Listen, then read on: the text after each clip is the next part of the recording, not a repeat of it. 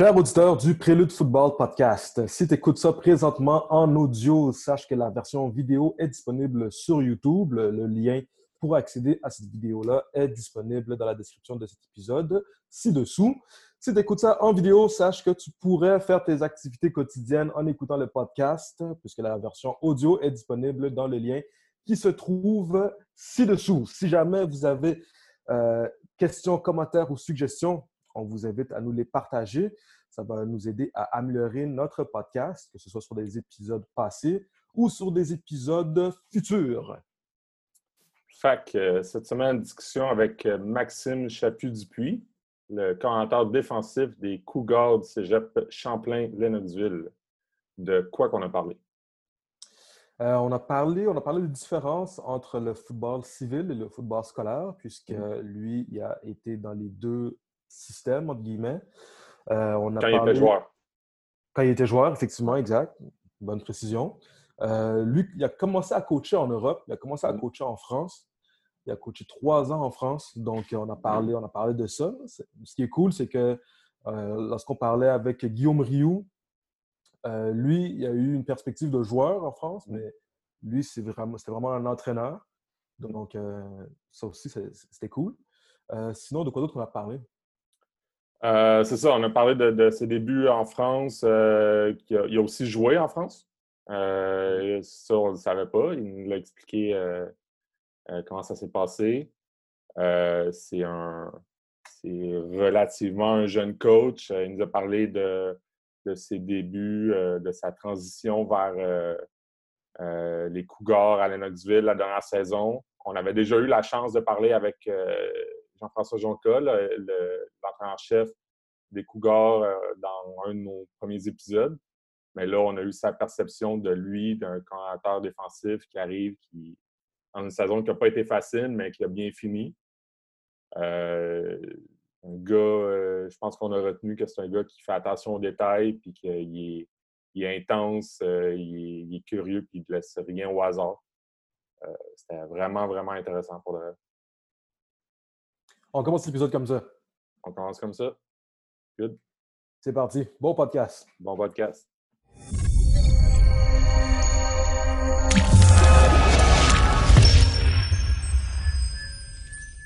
On a pris euh, l'habitude de demander comment ça va en confinement, mais là, le, confinement où on est rendu est, euh, pas mal euh, fini. Est-ce que tu as réussi de ton côté, Maxime, à reprendre un, un semblant de vie personnelle et aussi peut-être à recommencer à faire euh, un peu plus de foot, à penser un peu plus à la saison qui arrive, euh, on l'espère, à l'automne. Ben, moi, je, travaille dans un gym aussi. je suis entraîneur dans, un gym euh, à temps plein, off-season comme présentement. C'est sûr qu'avec l'arrêt de tout ça, pour l'instant, j'ai toujours pas pu retrouver mon travail. je m'occupe autour de la maison. Là, je fais des petites réparations à droite et à gauche. je fais mon backwash de piscine trois fois par jour. Puis je m'assure que je m'assure que les choses sont sharp. Euh, pour ce qui est du foot, on est quand même chanceux. Là, il y a beaucoup de, cliniques en ligne qui se donnent présentement. Euh, il y a beaucoup de gens qui travaillent. Euh, Matt, Matt Dumoulon mmh du Vieux est en train de préparer des cliniques plus tard. Il y, a, beaucoup de ressources en ligne. Là, fait que je reste, je reste actif assez quand même, quand même dans, l'univers du foot malgré tout. Mmh. Avant qu'on parle de, tes débuts de coaching en en analysant ton parcours, en fait, on a remarqué que tu j'allais dire, tu n'es pas, pas un des rares, mais tu t'es promené beaucoup euh, dans ta carrière de joueur entre le civil et le scolaire. Ouais. Puis on trouvait ça trouvait intéressant de te demander d'un point de vue joueur, parce que tu l'as vécu en tant que joueur, euh, c'est quoi, la, quoi les plus grosses différences que tu as remarquées entre le civil et le scolaire? Euh, tu parles à un plus jeune âge ou plus euh, quand je suis retourné jouer au junior à la fin de mon parcours universitaire? Euh, ça peut être les deux, c'est ça, parce que, bon, euh, on va remettre dans le contexte. Tu as, joué au civil au niveau secondaire. Après ça, tu es arrivé cégep université scolaire, puis tu es retourné dans le civil après au niveau junior. ça peut être les deux, mais peut-être aussi quand tu étais au secondaire, tu étais peut-être trop jeune pour nécessairement remarquer ces différences-là, mais pour, euh, pour des coachs qui ont, qui ont, juste vécu le scolaire ou pour des coachs qui ont juste vécu le civil, ce serait quoi les, les plus grandes différences entre ces deux mondes-là, si on peut dire? Mm-hmm. Ben, j'ai été quand même chanceux parce qu'au civil où je jouais à Saint-Hubert, dans le temps où j'étais là, il y avait quand même un, bel encadrement. on avait une organisation solide avec beaucoup de joueurs différents. on jouait des. On avait 55 joueurs au midget. Là. On n'était pas, pas un petit programme qui se battait pour, sa survie comme, comme malheureusement c'est le cas plus souvent maintenant. Donc, euh, j'étais quand même chanceux. J'ai eu la chance aussi de faire les deux équipes du Québec, là, U17, euh, U19 dans ces années-là. j'ai vraiment pu me comparer, mettons, à d'autres joueurs, comme tu dis, qui étaient, issus du, programme scolaire. Je pense dans le temps, euh, il, y a, de ça 10 ans, la grosse différence que je voyais, c'est les jeunes qui arrivaient du scolaire ou qui étaient avec nous autres au scolaire, du scolaire étaient mieux, pas nécessairement mieux préparés physiquement. Je pense qu'il y a des super bons athlètes au civil qui, qui sont capables de faire les choses par eux-mêmes. Par contre, au niveau tactique, les gars avaient quand même une longueur d'avance assez, euh, assez importante là, à, cet âge-là déjà. Euh, puis je te dirais que c'est pas mal la réalité pour la plupart des programmes, malheureusement. Euh, dans le temps, il y avait, là encore, vous faites, vous faites une belle job avec votre camp, mais il y a, encore il y a des camps donc, qui, sont, qui sont disponibles pour les joueurs civils quand même à aller chercher du coaching un petit peu plus haut niveau, puis un petit peu plus récurrent. C'est surtout ça, je pense, la grosse différence. C'est pas que le coaching n'est pas bon au civil, mais c'est qu'il est, moins assidu, disons. Puis, de plus en plus, ces camps de foot là ces, ces, écoles, puis ces, camps de perfectionnement permettent aux joueurs du civil aussi de, peut-être être de s'améliorer un petit peu plus euh, tactiquement.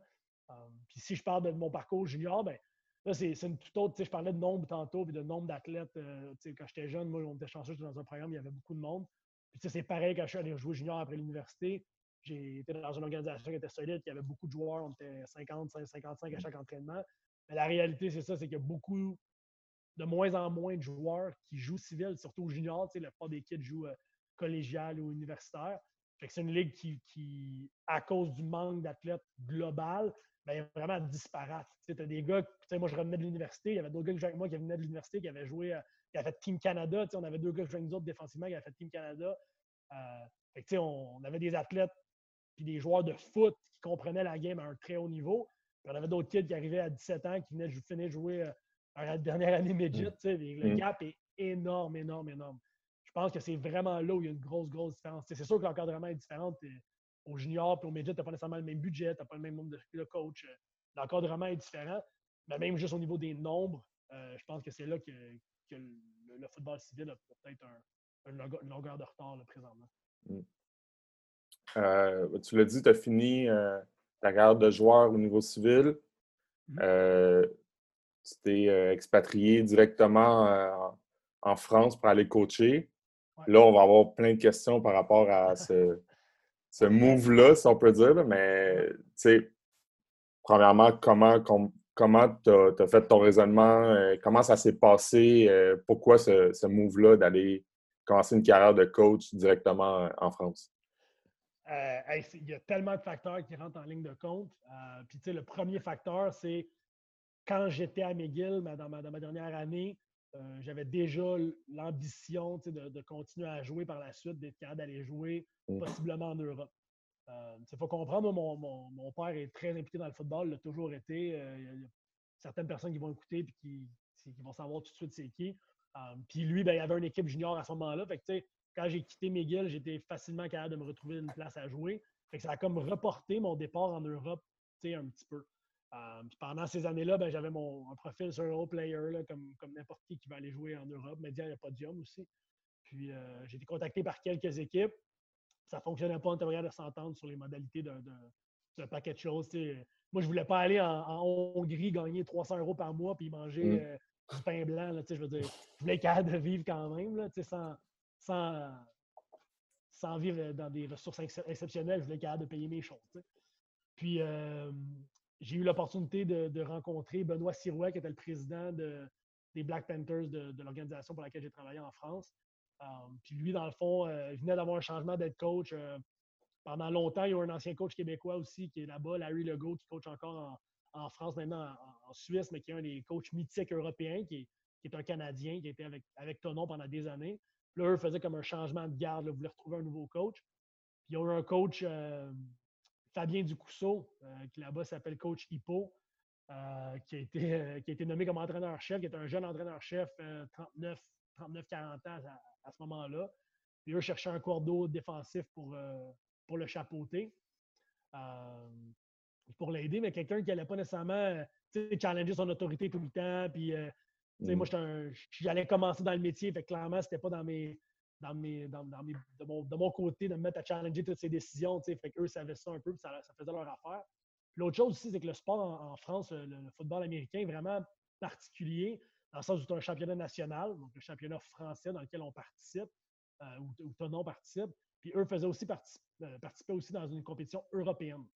Donc, euh, c'est deux compétitions complètement distinctes. Puis les lois au niveau des imports ne sont pas pareilles.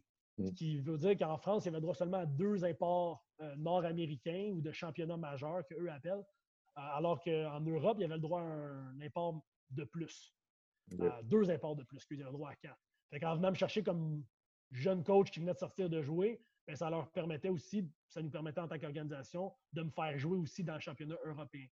Donc, ce qui est arrivé ma première année, c'est que j'étais que entraîneur pour le championnat d'Europe, euh, de France, excuse-moi. Je coachais, je coachais, j'étais cordeau défensif, je coachais les DB, je m'occupais de tout. Bien, je m'occupais même de la line des linebackers parce qu'il n'y avait pas d'autres coachs. J'étais tout seul. Fait que, puis euh, dans le championnat européen, ben, ça m'a permis de jouer. Fait que j'étais capable de jouer deux autres matchs là-bas pendant le championnat européen. Euh, le premier match, je n'ai pas joué, j'ai joué les deux suivants. Puis on a gagné, euh, on a gagné le championnat européen dans ma première année là-bas. Fait que c'était comme c'était spécial. Là. J'étais en même temps, je faisais les appels, puis je coachais, puis je faisais tous des, ajustements sur le sideline. Mais je participais comme joueur. C'était vraiment un feeling, particulier. Fait que c'est comme, comme ça que je me suis rendu là-bas, dans le fond. Là. Puis après ça, ben, je suis resté deux autres années. Ils ont renouvelé mon contrat. Je m'attendais bien avec l'organisation là-bas. Puis ça me permettait de faire juste ça de ma vie. J'étais mm. rémunéré assez pour faire que du football à l'année. Puis, je ne peux pas vraiment demander pour une meilleure mm. que ça. Là, mm. tu, euh, tu, mentionnes que tu mentionnes que tu entraînais puis tu coachais euh, en, en t'entraînais, tu jouais en même temps plutôt euh, pendant un moment, tu sais. Puis là, tu sais, moi, je pense, à, je pense à moi des fois, lorsque nous, on coach, d'habitude, on est sur le sideline, puis là, on est, on, est, on est en communication avec les gars en haut qui ont une vision en haut, on est en communication mm-hmm. aussi avec les gars sur le sideline, qui, on, se partage de l'information, mais là, tu es sur le terrain, tu sais. Comment, comment, comment, le, euh, comment ton processus game day fonctionnait? C'était. J'entendais. Euh, j'ai regardé une, pas j'entendais, j'ai regardé une présentation de Warren Craney qui parlait que lui, c'est un. Quand il était cordeau à, à les gars, il y avait tout un wristband, puis tout le monde collait avec le wristband, puis ça venait du banc. Ben, quand les matchs où j'ai joué, j'ai, moi, j'ai eu un wristband moi-même. J'avais un wristband autour de ma ceinture avec mon call sheet miniaturisé dans mon wristband pour être capable de faire les appels. Fait que ça, c'était quand même, quand même pété. J'avais quatre pages dans mon, dans mon wristband. Fait que toutes mes, par down and distance, par situation, j'avais tous mes trucs décrits dans mon, dans mon wrist. Puis on avait un autre coach, un autre joueur avec nous autres, euh, Timothy Lovebreaker. C'est un gars qui a joué euh, au Delaware, NCAA Division 1 Delaware. C'était notre DB américain qui jouait avec nous autres. Euh, les deux games que moi j'ai joué, c'est parce que lui il était suspendu par le tournoi. Fait que là, on s'est ramassé avec comme plus notre américain DB. Fait que j'ai comme step in pour jouer. Puis fait que Tim était sur le sideline. Fait que lui, il me disait ce qu'il voyait comme dans le back-end. Puis le, notre entraîneur-chef qui était cordeau à l'attaque, lui avec communication en haut, puis eux autres, ils nous expliquaient, ils me disaient un peu le front puis tout. Fait que c'était un peu broché à foin là, comme, euh, comme, euh, comme, analyse euh, de ce qui se passait. Puis tu sais, je veux dire, le, moment le plus compliqué puis le, plus drôle, une petite anecdote, on joue à Berlin. On, ça, c'est une autre affaire, c'est des, des, des, scènes incroyables. Tu joues à Berlin, puis le stade où on joue, c'est le stade où il y a eu le, dernier speech de Hitler dans la Deuxième Guerre mondiale. Fait que, tu sais, juste la scène, ça n'a comme pas de bon sens. Puis euh, je me rappelle, le, Berlin avait un running back américain, puis ils vont comme stretch de mon bord. Moi, je jouais, jouais comme. C'est du football à 11 là-bas. Fait je jouais comme weak safety là, dans, le, dans, le système. Puis le stretch à nous autres, puis le fullback de, de, l'Allemagne, il vient me bloquer. C'est genre un Allemand de 260 livres, c'est stéroïde, là, énorme. Puis j'ai juste coupé sa hanche, puis j'ai ramené la balle à l'intérieur, puis je me suis relevé, puis j'étais buzzé, là, j'étais comme, comprenais plus ce qui se passait, j'étais pas regardé mon, mon call sheet, j'étais tout mélangé. Fait sais, c'est vraiment une dynamique complètement différente. C'est des choses que cette année à l'ENOC, j'ai pas eu besoin de vivre, là, clairement. C'est une autre, une autre réalité, là. Mais, euh, mais c'était une belle expérience de, de, pouvoir jouer en même temps, puis d'être avec les gars sur le terrain aussi, ça donne une dynamique différente. D'habitude, tes coachs, euh, en plus, moi, j'étais un jeune entraîneur. Je suis arrivé à 25 ans. Euh, je, coachais des joueurs qui avaient 30 ans, qui avaient joué pour l'équipe nationale pendant 8 ans. Là, mon, mon middle linebacker, il avait 34 ans, Baptiste Noir, il a joué pour l'équipe nationale française pendant 12 ans. C'est le top de la France, c'est lui. Puis là, ben, moi, j'ai 25 ans, puis j'explique comment on va faire ça. C'était particulier, mais après avoir joué deux games avec eux autres, ça, ça, change la perspective des choses un peu. Puis c'était le fun. C'était une belle, expérience. Mm. Ben, c'est ça. Comment, comment tu te prépares? Euh, sais, ça, c'est ta, première année, mais avant même d'arriver, comment tu te prépares à, être collateur défensif euh, à ce niveau-là? Ça a été quoi tes, devoirs, tes, objectifs que tu t'es mis avant d'arriver? Mmh. Ben, tu sais, euh, il y a une chose, je pense, que, je suis chanceux d'avoir, c'est que j'ai vraiment euh, une philosophie où la préparation est vraiment importante. même en tant que joueur, j'ai toujours été quelqu'un qui se préparait vraiment beaucoup. Fait que, au niveau du faire du film, prendre des notes, comprendre les concepts, faire des hit charts. C'est toutes des choses que, même à Lennox, quand ma dernière année, en 2011, je faisais déjà. C'est quelque mm. chose qui est important pour moi. Fait cette transition de, préparation, de, préparation de joueur à préparation d'entraîneur, bien évidemment, il y en a une, mais il y a beaucoup de choses que j'avais déjà une partie que je faisais. à ce niveau-là, ça été pas si pire. Euh, je te dis, la, la plus grosse différence, ça a été de partir du football à 12 mm. du football à 11 en n'ayant jamais même joué dans du football à 11. Puis là, tu deviens cordeau, tu sais, c'est comme. C'est deux. J'ai comme fait 14 steps d'un coup, là, tu sais, comme bonne chance. À l'attaque, je pense que c'est différent parce que c'est toi qui, qui décides de ce qui se passe, veux, veux pas. Mm-hmm. Défensivement, il faut que je sois prêt à défendre tout ce qui, tout ce qui peut arriver. Puis je sais même pas ce qui peut arriver comme. Je connais pas cette game-là. sais. Mm-hmm. Sur run game, c'est vraiment similaire. Tu as 5 o line, tu as 6 gaps, tu as un back, c'est pareil. Là coverage-wise, puis dans les concepts de passe, il y a quand même beaucoup de différences. Euh, j'ai eu la chance euh, d'être bon ami avec un, entraîneur qui s'appelle Stéphane Saint-Julien, qui a joué à l'Université du Manitoba back in the days, qui était un de mes coachs. Euh, j'avais 14, 15, 16 ans.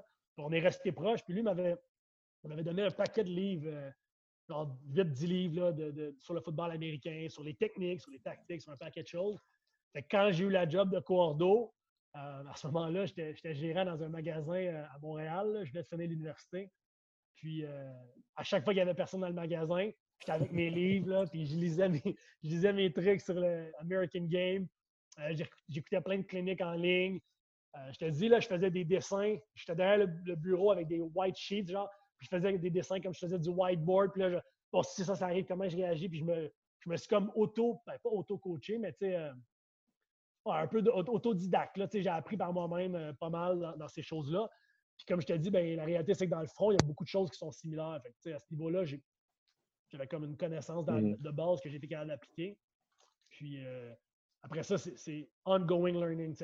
tous les jours, j'écoutais un podcast ou un clinique jusqu'à temps que j'arrive en France. Puis même en France, la première année, la deuxième année, jusqu'au milieu de la saison, à chaque jour, je m'obligeais à écouter un truc qui était football related que ça soit X's and que ça soit philosophie, que ça soit pédagogie.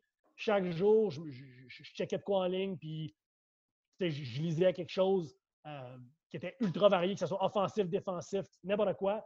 Puis juste de continuer à toujours lire des choses, ben ça, ça ouvre ton horizon un peu sur les, différentes euh, manières de faire.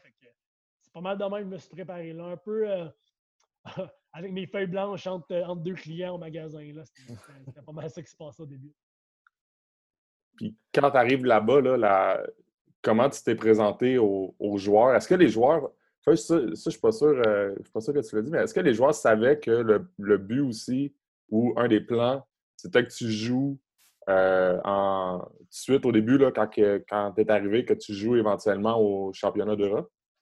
C'était une possibilité. Euh, ce qui veut dire, dans le fond, c'est que nous, on avait déjà, tu sais, je te disais, on, en France, on avait juste droit à deux Américains. Mm-hmm. On avait déjà un troisième qui venait, qui était un joueur de ligne défensive, que lui, c'est sûr qu'il jouait, il était là que pour ça. Il venait que mm-hmm. pour trois games. Um, puis moi, ben, c'était une possibilité que si on avait besoin, euh, que je joue. Puis la réalité, c'est qu'on a un de nos DB qui était Team France qui s'est cassé une cheville euh, dans un match. Puis notre Américain été suspendu les deux, le, match de tournoi subséquent.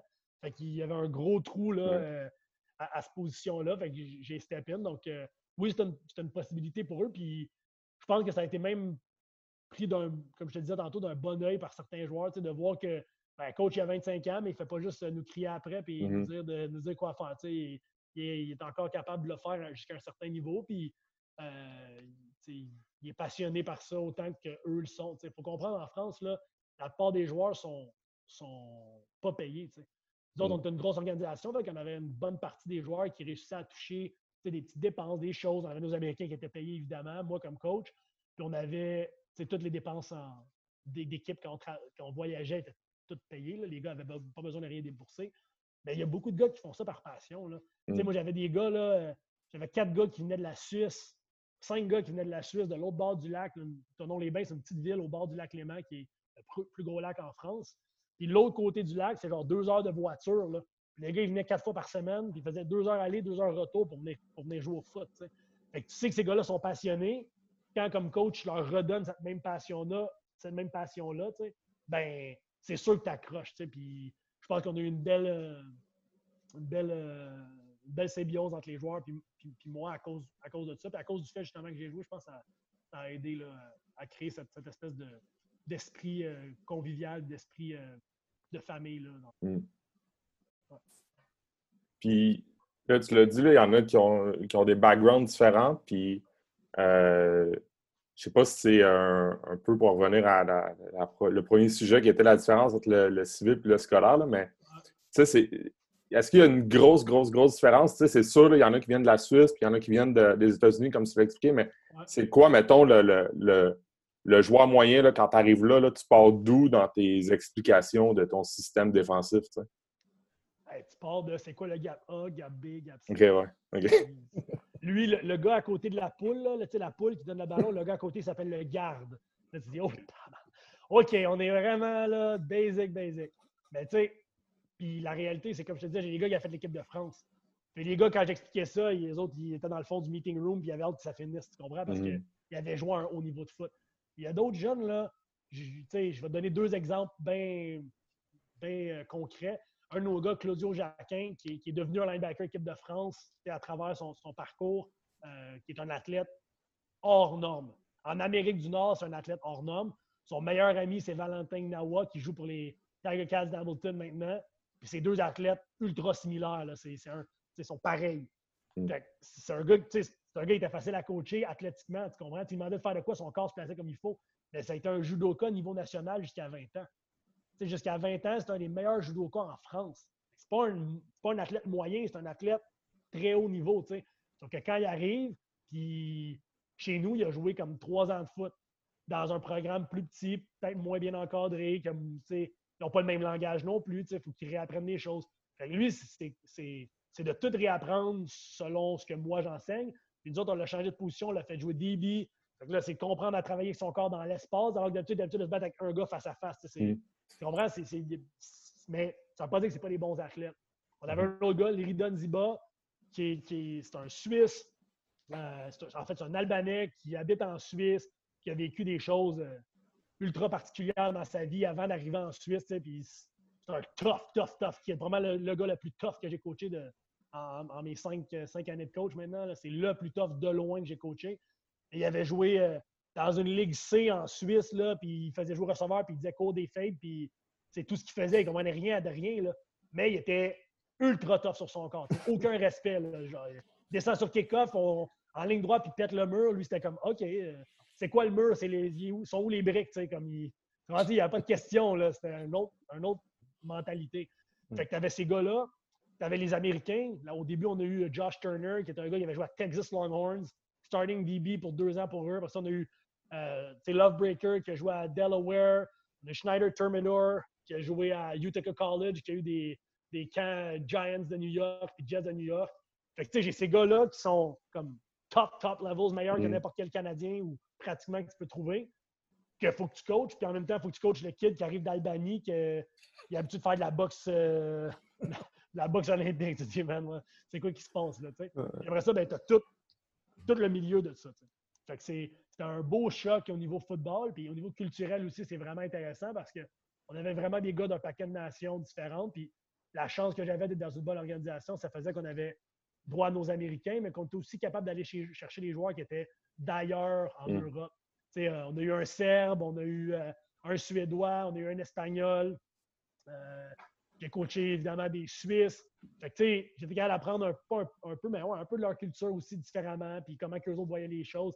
Tu sais, euh, notre gros centre la première année là, qui vient de, qui vient de, la, Serbie, qui pèse 340 euh, livres, là, puis qui il bouge, des, il bouge des, des, arbres avec ses mains. Là. Euh, il y a comme un background complètement différent du mien, qui est un petit Québécois, qui tout va bien. Là. Tu comprends ce que je veux dire? Fait apprends vraiment à voir des choses différentes et à, ouvrir tes horizons sur, sur la vie. Puis c'était une expérience ultra enrichissante, autant au niveau football à cause de la variété qu'au niveau humain à cause de la variété. C'était vraiment cool. Hmm. Euh, est-ce que tu dirais que tu es plus un coach exenose ou un coach euh, psychologique, entre guillemets? Je ne sais pas. je pense que je suis quelqu'un qui met beaucoup d'importance dans les détails et dans les X's euh, juste avant qu'on ait l'appel, je faisais une. J'ai aidé, euh, j'ai été deux heures et demie en, appel conférence avec un coach juvénile pour parler un peu d'Access and Nose. Puis je parlais de la préparation que nous on met. Puis c'est une chose que moi je mets énormément d'emphase dessus, la préparation puis l'Access Je dirais que je suis peut-être je pense que je suis peut-être plus un gars qui est, orienté vers ça de, par ma nature euh, pointilleuse, là, qui aime les mm-hmm. détails. Euh, mais avec l'expérience que j'ai eue en Europe, ça fait que j'ai été obligé de devenir, de me rapprocher des joueurs, d'être un peu plus proche d'eux autres. Fait que, je pense que je suis un mix des deux, mais probablement une tendance à être plus exogenos de, de par la nature de, de, l'humain que je suis, de la personne que mm-hmm. je suis. Mm-hmm.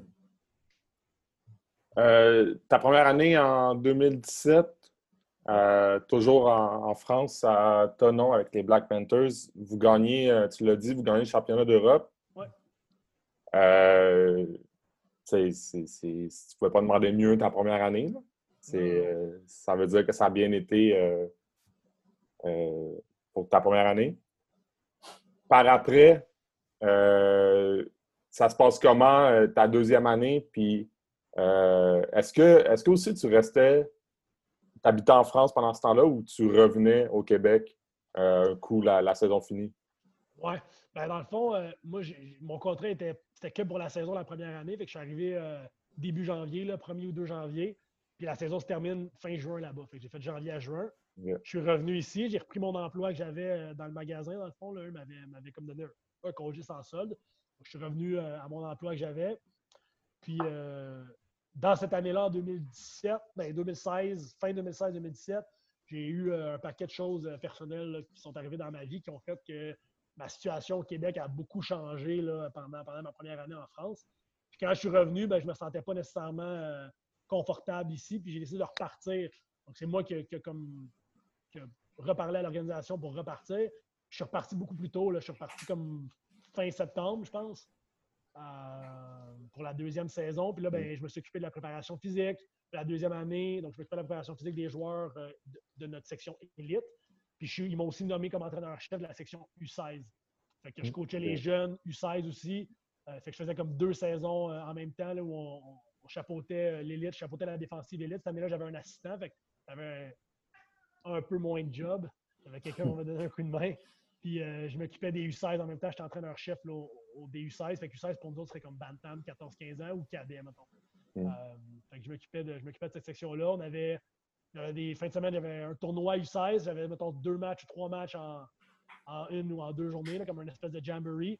Puis on avait un match élite en même temps, la même, le même week-end. Fait que je pouvais coacher comme quatre games en deux jours. Fait que ça, c'était quand même, quand même assez intense. Puis, euh, au terme de cette saison-là, ça ne s'est pas terminé comme on voulait. On n'a pas réussi à gagner le championnat la, deuxième année. On a fait deux finales consécutives. 2017, hein. finale nationale, 2018, finale nationale. Les deux années, on perd contre la même équipe en finale. Euh, le Flash de la Courneuve, qui est un, tout un programme de foot aussi là-bas. Euh, puis à partir de là, le lendemain de la finale, j'ai négocié mon contrat pour revenir pour une troisième année. Puis six semaines après, j'étais déjà de retour. je suis revenu au Québec que six semaines. je voulais absolument retourner. Euh, on en parlera peut-être, mais pour moi, la, loyauté, c'est vraiment important. Puis il m'avait donné ma première chance de coach. Euh, pour eux, le championnat national, c'est ultra important parce que l'organisation pour laquelle je c'est une organisation qui, utilise beaucoup de sponsors privés. en gagnant le championnat national, quand tu as des gros sponsors privés qui sont nationaux, qui prennent tout le pays, ben, quand ton équipe gagne, c'est bon pour tout le monde, tu comprends? Puis on n'a pas réussi à gagner. Fait moi, tout de suite, j'ai voulu reprendre un contrat pour retourner ma troisième année. Pour être capable d'aider l'organisation à finalement remporter ce fameux championnat-là. C'était une de mes. C'était ma priorité, puis c'est la seule raison pour que j'ai décidé de retourner pour une troisième année. Je te dis, ça s'est fait directement le lendemain de la finale. Je revenais là. Six semaines après, j'étais de retour en France. Le, 15 août, j'étais revenu en France. je suis venu ici six semaines. C'est une ligue à combien d'équipes? Juste pour. Euh, Dion, Dion 1, il y a 10 équipes. Puis, euh, j'imagine que les Black Panthers, c'était un, un, gros club dans cette ligue-là. Euh, niveau parité dans cette ligue-là, ça ressemble à quoi? Est-ce que c'est. ça ressemble à quoi? Y a-t-il deux clubs qui, euh, qui gagnent tout? Puis, euh? je t'explique ça en, simple. C'est deux divisions dans le fond. Une division nord, une division sud. Dans la division nord, il y a beaucoup de parité. Puis tu as un club qui est vraiment plus fort que tout le monde, le Flash de la Courneuve. C'est le gros club. Ils ont un paquet de gars qui jouent Team, Team France. Ils ont un paquet de gars qui partent de là-bas, qui vont jouer en Allemagne, qui vont jouer en Autriche. C'est les deux grosses ligues, c'est Allemagne-Autriche. C'est les deux mm-hmm. grosses, grosses ligues en Europe. La France, c'est probablement la troisième, troisième grosse ligue. c'est quand même une bonne ligue de foot. Mais les gros joueurs vont en Allemagne par en Autriche parce qu'ils sont payés des gros dollars, les, les, mm-hmm. gros euros, en fait. Mais là-bas, ces clubs-là payent cher. Il y a beaucoup des clubs Autriche et Allemagne, c'est des anciens clubs de la NFL Europe qui ont été comme recyclés dans des clubs, dans des ligues, euh, dans des ligues pas maison, mais nationales. Donc, euh, tu sais, c'est ça. Le, Flash est vraiment un gros club. Le deuxième gros club au nord, c'est les, Cougars de Saint-Ouen-au-Monde, qui est, qui est, une autre ville qui a eu beaucoup, beaucoup de succès dans le passé, qui, euh, ont eu plusieurs Québécois qui ont été là. L'entraîneur-chef qui était là quand moi j'étais là, c'était un gars qui avait euh, une compagnie d'import. Donc, lui, il importait les joueurs des États-Unis et du Canada vers l'Europe dans un paquet de clubs différents. Fait que lui, il avait des plugs. Ses, ses imports étaient toujours comme les deux meilleurs de la ligue. C'était fou. Mm. Euh, c'était comme ça. après ça, le reste des équipes, c'était quand même des bonnes équipes au Nord. Fait comme je te dis, il y a beaucoup de parité. Les games sont tight. Le Flash finit tout le temps par gagner, mais les games sont tight. Au Sud, dans notre division, à nous autres, c'était pas vraiment ça. La première année, il y avait nous autres puis les Argonautes d'Aix-en-Provence. Euh, les Argos jouaient triple option, là, pure triple option euh, Navy, là, genre avec les deux wings puis le fullback. Là, c'était, mm. Ils ont lancé en demi-finale quand on a joué contre eux, ont lancé trois fois. Là, comme pure, pure, pure euh, triple option team. Là. Mm. Puis les deux années suivantes, les Argos avaient plus de difficultés. Puis il y a une équipe qui était montée de Division 2, les Blue Stars de Marseille, qui était une bonne équipe. Puis, tu sais, pour de vrai, c'est plate, mais dans le sud, on jouait contre Marseille, puis on jouait contre les Argos qui étaient des bonnes games. Les autres, c'était 50-0. J'ai gagné des games contre Lyon 70-2, puis 70-0, puis euh, comme il n'y a même pas de compétition. La, chose qui est intéressante pour nous avec Tonon, c'est que vu qu'on joue à la compétition européenne, là, on joue des grosses games. Mm-hmm. On a joué les Swarco Raiders, c'est le meilleur club en Europe depuis 15 ans. Ils ont 12 coachs à temps plein, genre 8 coachs, anciens coachs NFL Europe. Encore hier, il a joué NCA Division 1. Ça fait 10 ans qu'il est là. Il coach leurs équipes jeunes. C'est un vrai programme de foot. Ce que tu vois au Canada ou aux US, c'est pareil. C'est le même style d'argent, d'encadrement, d'implication. C'est solide. On a joué contre Berlin, euh, pareil. Euh, Milan, pareil. C'est des gros, c'est des gros programmes avec des Américains qui sont là depuis des années, les coachs américains. Euh, Milan, il y avait deux coachs. Il y avait entraîneur-chef qui était d'ici, puis là aussi, c'était deux Américains qui coachaient NC Division 1 avant. Mm. C'est pas des deux de pique, là. Je veux dire, mm. la première année qu'on a gagné le championnat européen, on joue aussi contre Milan. Puis leur, leur entraîneur-chef qui avait cette année-là, c'est un gars qui a coaché, qui, est au temps de la renommée, qui va avoir le fin de l'NCA. C'est l'inventeur du pistol offense. Fait moi, dans ma semaine de préparation, là, moi, je, suis tout hot. Là, je, pense, je, je pense que je suis rendu pas payé. On a une bonne saison. Puis là, je me, je me, je m'informe un peu sur le coach de bord, puis je me rends compte que le gars il est dans le Hall of Fame de l'NCA.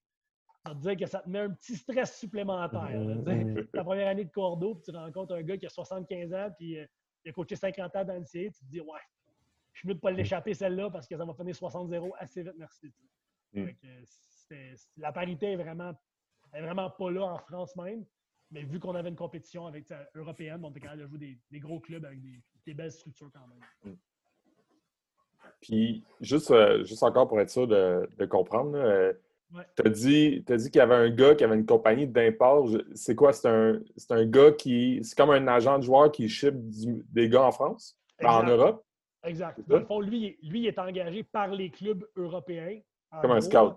C'est un scout. Il est engagé par les clubs européens, puis lui, il trouve des joueurs pour les équipes européennes. Fait que tu as des profils, tu peux, je ne sais pas si vous connaissez ça, mais tu as Europlayer qui a un site pour, pour aller en Europe. Tu as Podium maintenant qui est le plus gros site des deux. Là, qui est rendu le plus gros site des deux. Ils font, euh, Podium font même des camps de foot. C'est rendu énorme. C'est une super grosse compagnie européenne.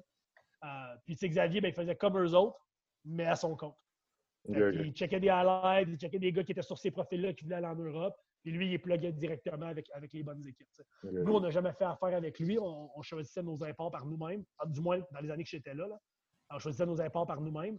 Euh, par contre, ben, il trouvait des imports pour le Flash, justement, pour, euh, pour eux, pour les Cougars, pour d'autres équipes en Europe, que ce soit en Allemagne, en Autriche, euh, au Danemark, n'importe où. C'était ça son métier, en gros. Hmm. C'est ça, j'allais te demander si toi, est-ce que tu étais impliqué dans, dans le recrutement? Tu sais, on, a, on a parlé à, Guillaume Rioux euh, dans un autre épisode que lui, lui a vécu l'expérience Europe en tant que joueur. L'avantage qu'il nous expliquait, c'est qu'il y avait un passeport euh, français, fait qu'il n'était pas compté comme un, un import. Mais, tu sais, mettons là, un, joueur euh, au Québec là, qui, qui, voudrait faire comme toi ou du moins juste aller jouer, euh, comment, comment il pourrait s'y prendre sans avoir de, passeport euh, européen là, en étant compté? Euh? Ben, c'est une super bonne question. Puis j'ai aidé quelques, quelques joueurs dans le passé à avoir des, connexions ou même des coachs là, dans les dernières années parce que en étant là trois ans, ben, tu te fais un peu un network à droite et à gauche. Mm-hmm. le premier step, c'est de créer un profil. si tu veux aller en Europe, crée-toi un profil sur Europlayer, sur Podium, c'est le, le, premier, premier step.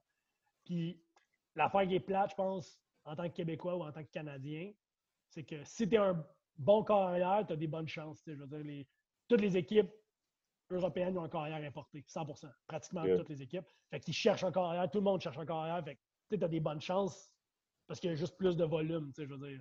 Puis, ben, nos carrières au Québec, qui jouent au CIS ou carrière canadien qui joue au CIS, ben, ils sont habitués de lancer beaucoup de ballons, puis mm. avec un terrain plus grand, avec des windows, puis la game est, vraiment axée sur la passe. Fait que c'est sûr, les gars canadiens qui vont là-bas, ils, ont, tendance à avoir du succès. L'année avant que j'arrive, il y a Skinner, Jeff Skinner, qui avait joué à l'Université Laval, qui était allé euh, jouer là-bas euh, pour les gladiateurs de la Cuambrie.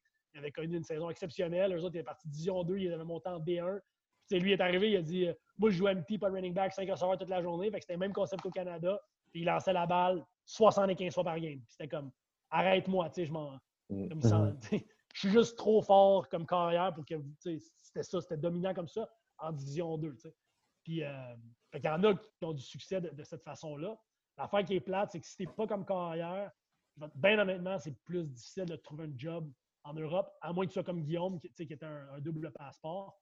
Euh, mm. La réalité, c'est, encore là, c'est une question de volume, mais regarde aux États-Unis, il y a combien, mettons, là, quand tu as ton carrière, je me fais pour une équipe en Europe. nous autres, on avait un carrière plus un joueur. Des fois, ça a été des DB, des linebackers, ça a été un O-line la dernière année. Ben, tu sais, des DB, des linebackers américains qui sont habitués de jouer dans la game américaine, qui veulent venir en Europe, il y en a 300 000.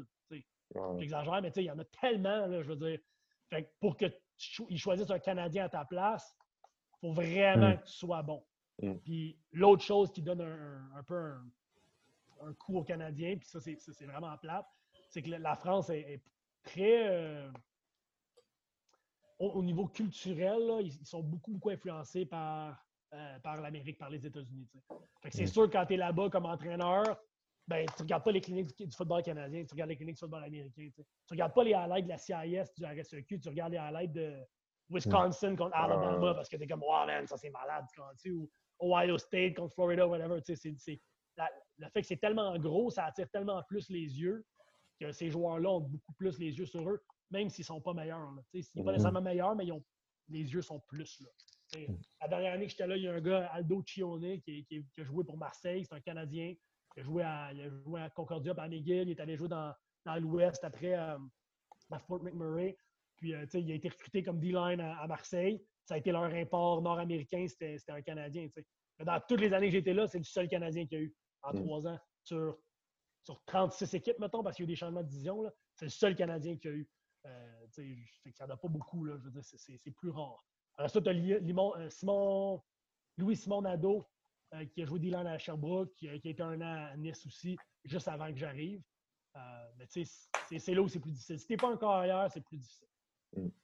Tu as, lancé carrière de Laval aussi. Tu as, eu, as eu deux, tu as eu Skinner, mais tu as eu Langevin aussi, je pense, juste après, ou, ou, les, ou les tourneaux. Parce un autre carrière qui a joué à Laval, qui est allé jouer en Allemagne aussi, qui a fait une, belle job, mais euh, qui est allé jouer en Europe, qui a fait une belle job. Mais si tu n'es pas carrière, comme tu te dis, c'est plus difficile. Ça mm. reste. Prenez votre chance, faites votre profil sur Europlayer et sur Podium, parce que moi, je l'ai fait trois ans, puis Guillaume il en a parlé aussi dans, sa présentation, mais moi, j'étais là un, petit bout. Puis les choses humaines que tu peux voir, même juste au niveau, puis au niveau culturel, j'ai eu la chance de faire des voyages. on ne joue pas tous les week-ends. Il y a des week-ends où on se promène. Je suis allé voir le Vatican. je veux dire, je suis zéro religieux, mais ah et là, même, on va voir le Vatican. Tu ah allé voir le Colisée à Rome. J'ai, Paris, je l'ai fait 14 fois. Euh, allé en Espagne, j'étais allé à Innsbruck voir la, la, piste de saut euh, des Olympiques d'Innsbruck en 74. Je veux dire, tu fais pas ça si tu restes au Québec, tu comprends?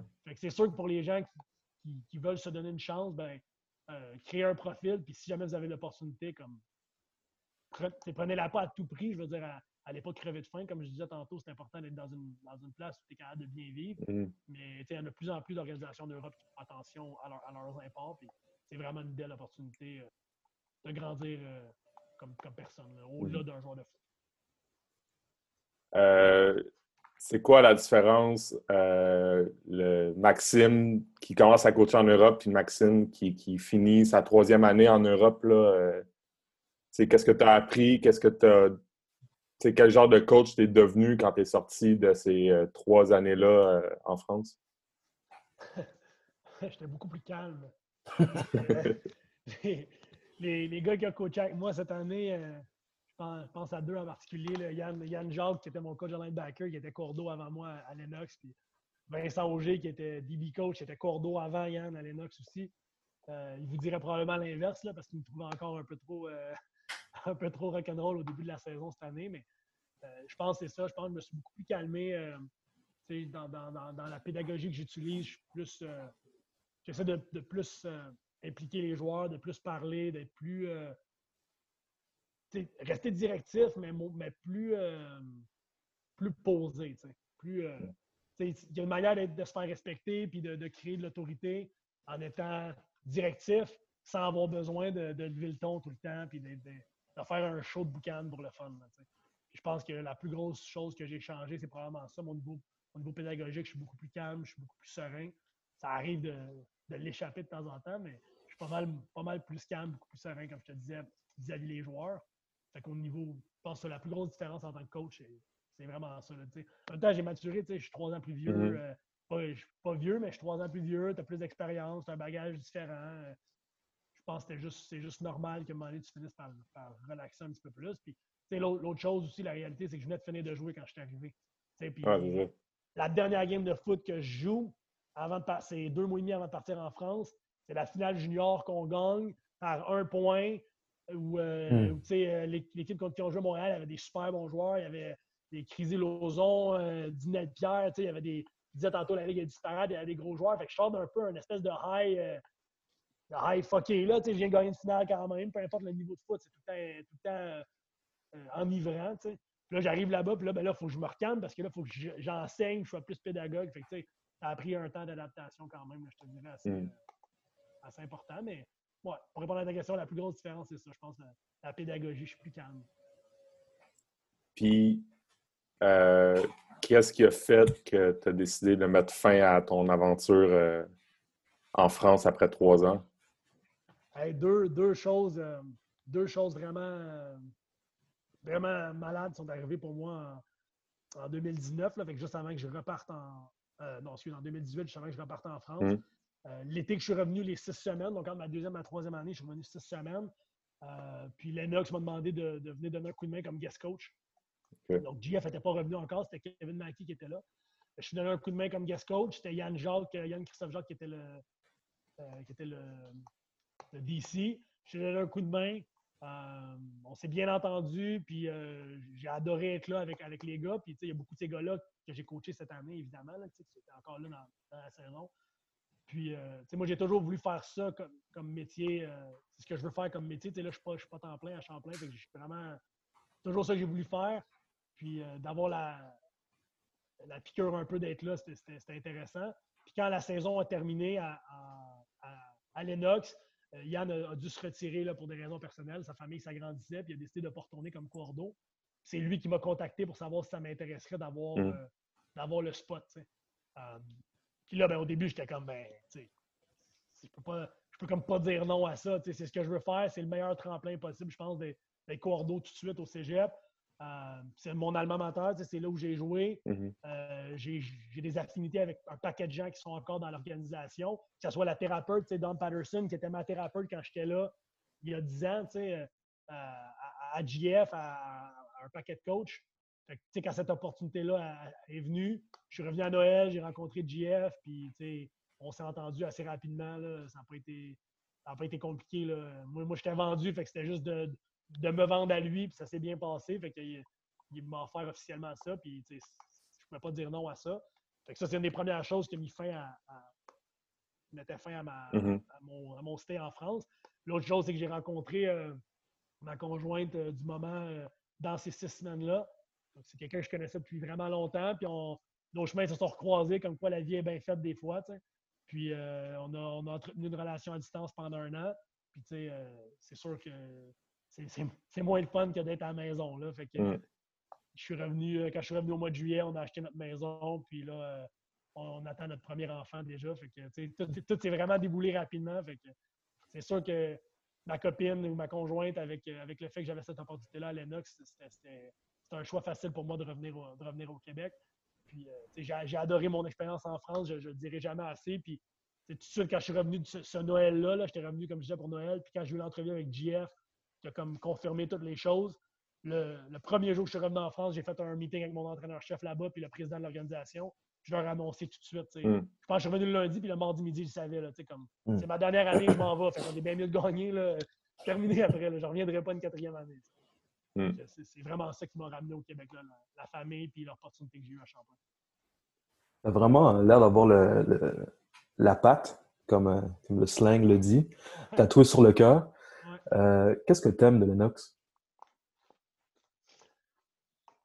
Je pense que c'est pour certaines. Il y a des gens qui vont dire que c'est l'esprit d'équipe, l'esprit de famille. Puis, évidemment, ça en, fait, ça en fait clairement partie.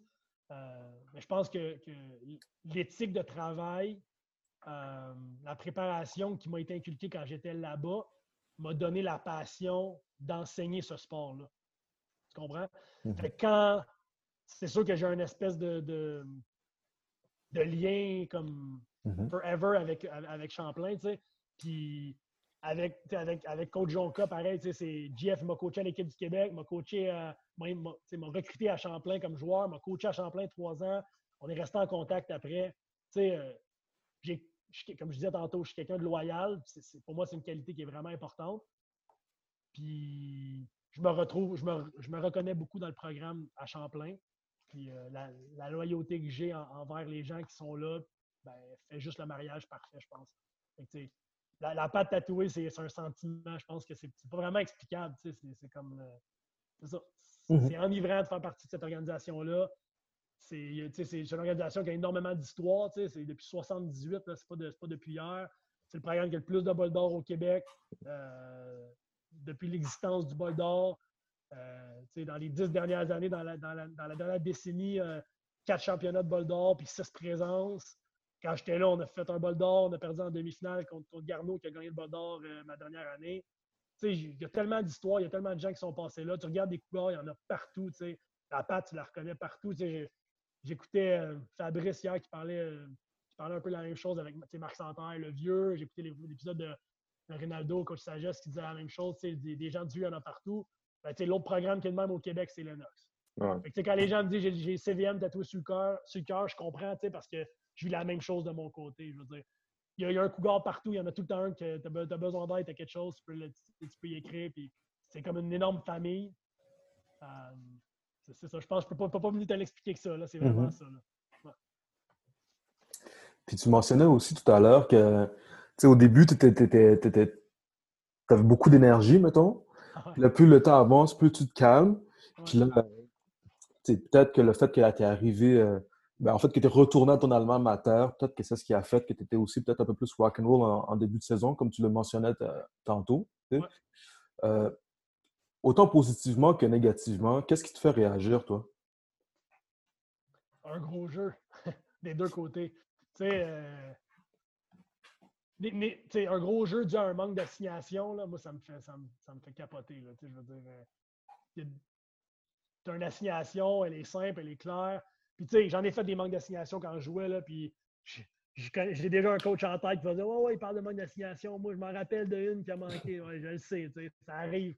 Mais quand les choses sont bien expliquées, quand tu prends le temps de le faire, quand tu prends le temps de, prendre le temps. prendre le temps de prendre le temps, ça a l'air niaiseux, mais c'est, je pense que c'est l'affaire la plus importante comme entraîneur.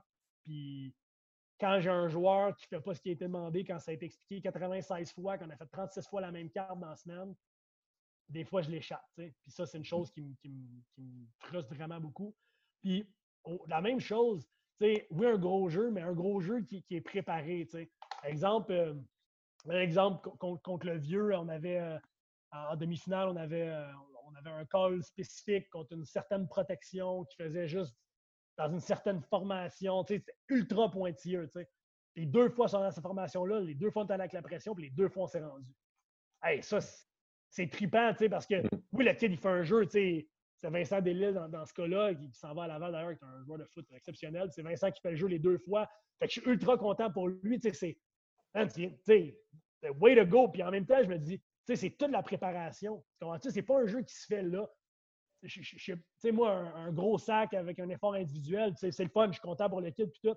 Mais ça, tu peux en voir tout le temps. Tandis que quand tu vois un gros jeu qui est fait à cause de la préparation qui a été mis, le gars qui a fait son tape, qui a fait son. Tu te dis que ce, jeu-là, qui a duré 6 secondes, il a peut-être mis 3 heures de préparation dedans, tu comprends? Mm-hmm.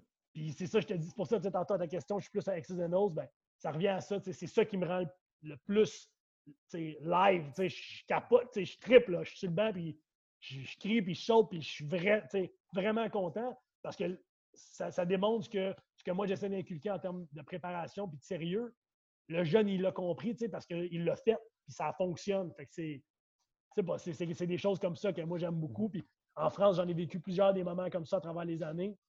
Puis à, à cette année, dans notre Playoff Run, on en a vécu quelques-uns. C'est des choses, c'est des moments qui vont me marquer comme. C'est même pas un. même pas gagner la game sur ce jeu-là ou rien. C'est juste un jeu de 6 secondes qui a peut-être que dans un autre univers, il n'y aurait rien changé, tu comprends? Mais ce moment-là, il, me marque, puis il va, il va me rester. Hmm. Ouais, c'est ça. Les gros, les gros jeux, euh, les gros jeux préparés d'un bord ou de l'autre, c'est ça qui m'allume le plus.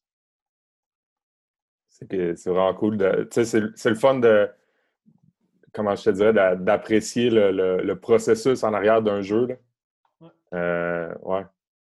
Qu'est-ce qui, euh, qu'est-ce qui t'a frappé à ton arrivée à Lennox en, en, commençant à coacher des gars du cégep versus euh, les, les, gars en France? On, en a parlé, là, la, disparité de, de, les gros gaps de, je dirais pas de talent, mais de, de connaissances de foot que tu avais en France.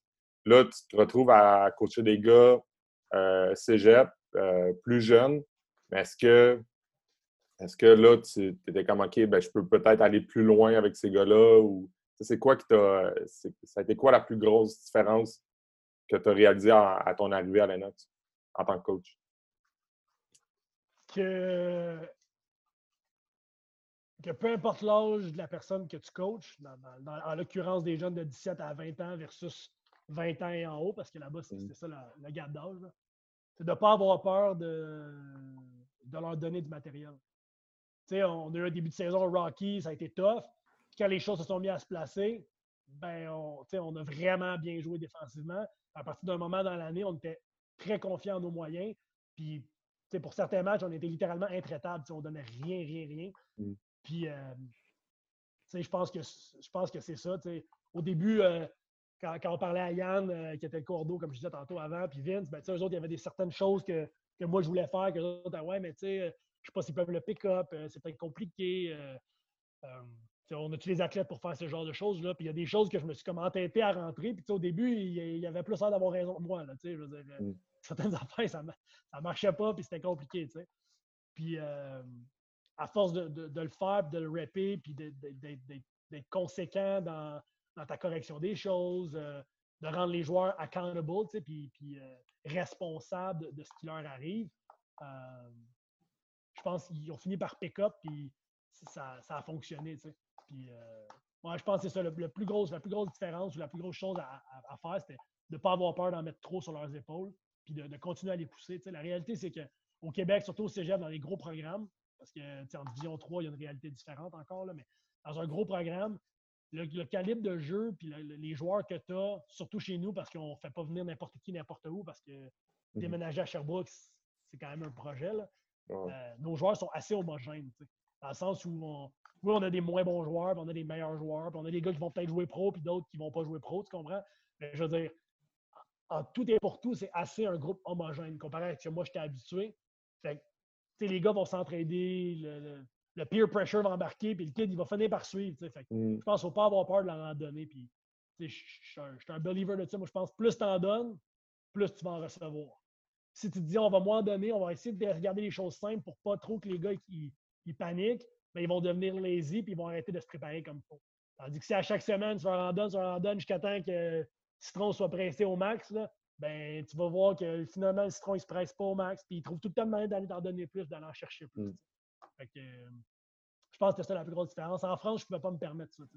On avait un système, c'était ça. Je rentrais une affaire nouvelle par semaine, puis on, on essaie de garder ça simple parce que les gars, ils ont des jobs, ils ont des familles. Le monsieur que je coach, là, qui a trois enfants, là, quand même que je lui demande de relire son playbook 14 fois, il y a quand même d'autres choses à faire. C'est pas sa job à temps plein, il est plombier, puis il y a des enfants à s'occuper à la maison. C'est pas la même réalité, là, tu comprends? C'est ça. J'ai pu pousser les choses, une petite affaire plus, puis être un petit peu plus euh, tough, avec les gars, puis continuer à, à bâtir, mettons. Mm. Là, tu arrives, tu reviens à, Lennox, c'est ta première année. Ouais on, a mentionné aussi, on en avait parlé aussi avec euh, GF plus tôt, mais on va avoir une différente perspective avec ta réponse. mais la saison commence, tu es, nouveau coordinateur défensif de l'équipe. Euh, puis là, ça va pas bien. Vous perdez 54-0 la première game. Puis là, la saison avance, puis là, vous vous rendez jusqu'à un point où vous, votre, euh, votre fiche, c'est 1 et 4, si je me souviens bien, ou 1 et 3. Ben, 0-3 puis 1 4 après. C'est ça, exact. Ma, question. Comment, tu, comment on garde une défensive motivée? Euh, en leur mentant. Non, non, non tu, prends le bon de, chaque, de chaque match, tu sais, puis euh, je, l'ai touché vite, vite tantôt, mais tu sais, contre Vue, on mm-hmm. s'est vraiment fait déclencher. On n'était pas là euh, pour plusieurs raisons, tu sais, puis c'est pas trouver d'excuses, là, mais quand on a rejoué Vieux en, demi-finale, si je garde le line-up que j'avais là, game 1, en game 1, j'ai, zéro de mes DB qui joue à sa position. Aucun. Fait que tous les DB sont, changés de position parce qu'il y a des blessures. Fait que je mm. patch un, je patch là, là, ça bouge partout. Mon front, je perds mon Willbacker, euh, troisième, cinq, premier jeu du deuxième quart, je perds mon Willbacker, out. Fait que là, le Will qui rentre, c'est une première année. J'ai, comme cinq premières années que je joue dans le backfield défensif. Fait que là, à un moment donné, euh, un peu là. Euh, Yann Muganda, euh, il, est bien fin quand il avec le ballon, mais quand tu le sur un corner route en plus contre mon première année, wow, euh, ben, c'est ça la réalité. Je veux dire, ce kid-là, cette année, va être bien meilleur, puis il ne fera pas ces erreurs-là, puis il va être un différent joueur. Mais là, comme première année, tu sais, Sam, Muganda, ça n'a pas été le meilleur running back dans la ligue pour rien cette année. Fait que Kalenga, fait en tout cas, tu comprends la réalité des choses. Mm-hmm, mm-hmm. Mais tout de suite, à partir de week 2, on était capable d'avoir les gars dans la bonne chaise, on a des retours qui sont venus sais, week 2, là, on donne deux turnovers en deuxième demi qui sont proches de notre red zone. Ça, se transforme en deux, deux scores, 10 points, puis on perd par 8. Tu comprends? Fait que donne juste pas ces turnovers-là, la game va peut-être dans l'autre sens. Puis la réalité, c'est qu'en demi-finale, ça a été la même game aussi tight. Alors, encore de finale contre Grasset, c'était la même game aussi tight, mais on n'a pas fait ces deux turnovers-là. Puis on gagne, on, on score encore juste 20 points, on ne score pas plus de points, là. mais on donne, 10, on donne 10 de moins. Tu comprends? Puis, tu sais, souvent, je pense que c'était ça la grosse différence. Puis l'affaire qui, qui, a été dure à un moment donné autour de week 2-3, c'est qu'on avait de la difficulté à, bouger le ballon. On, on, avait beaucoup de blessures à l'attaque aussi, fait que c'était difficile. Puis euh, ça a été important de garder les gars focus sur ce que nous, on pouvait contrôler. Je me rappelle à Limoilou, on perd 16 à 1. on tombe 0-3, on perd 16 à 1. Euh, puis offensivement, on lance 5 pics. Là, fait je veux dire, on ne pouvait pas scorer 40 points, là, tu comprends? Mm. Sauf que défensivement, on perd 16 à 1, mais c'est 1 à 1 jusqu'à la fin du quatrième quart, mi-quatrième quart. on se fait battre sur un double move, sur un, hitch screen and go, puis il, complète un toucher contre nous, ça tombe 8-1. Après ça, on essaie de faire un, on essaie de faire un, jeu désespéré, puis on lance un pick 6. Après la game, les gars, ils ont la face dans le tapis, ils sont, sont, déçus, puis ils ne comprennent pas pourquoi ça ne fonctionne pas plus que ça, puis pourquoi on ne bouge pas la balle, puis on a peut-être des snaps, puis tout. la réalité, je parlais d'accountability tantôt, puis d'être responsable de ce qui t'arrive. Ben moi, le premier meeting le lundi, la première fois que j'ai dit au meeting, c'est Hey les boys, c'est correct, l'attaque n'a pas bougé la balle, mais si on ne donne pas ce hitch screen and go là sur un troisième et long, là, mm. ben c'est 1 à 1 à la fin du quatrième quart encore. On ne lance pas ce pic-là parce qu'on ne force pas ce balle-là. Peut-être qu'on réussit à driver et qu'on gagne 4 à 1. Mais on s'en crise de combien qu'on gagne. L'important, c'est de finir par trouver une manière de gagner ce match-là. Ça a été un peu à ce moment-là, à partir de ce moment-là, un changement de philosophie. Je pense que les gars, défensivement, ils se sont mis à, vraiment se concentrer sur ce qu'eux pouvaient contrôler le, plus. Puis, euh, ben, ça, a payé, ça a payé quand ça a été le temps de payer, je pense. Mm-hmm. Clairement. Ouais. Je pense que c'est ça. Euh, c'est le même qu'on a gardé les joueurs euh, concentrés. Est-ce qu'il y, a un moment, de par le fait que tu es, nouveau comme coach, c'est la première fois que tu coaches dans cette ligue-là, tu, l'as vécu comme joueur, mais mm-hmm. est-ce qu'il y a un moment, veux pas, où tu, tu doutes de toi? Tu sais, tu. Ben, après, à, 38-0 à mi-temps contre Vieux, j'étais comme, je pas sûr que j'ai fait de la bonne job. Finalement, je devrais peut-être faire d'autres choses dans la vie. Mais c'est ça. de côté Tim Morton, je sais pas, même. C'est sûr que. Ben,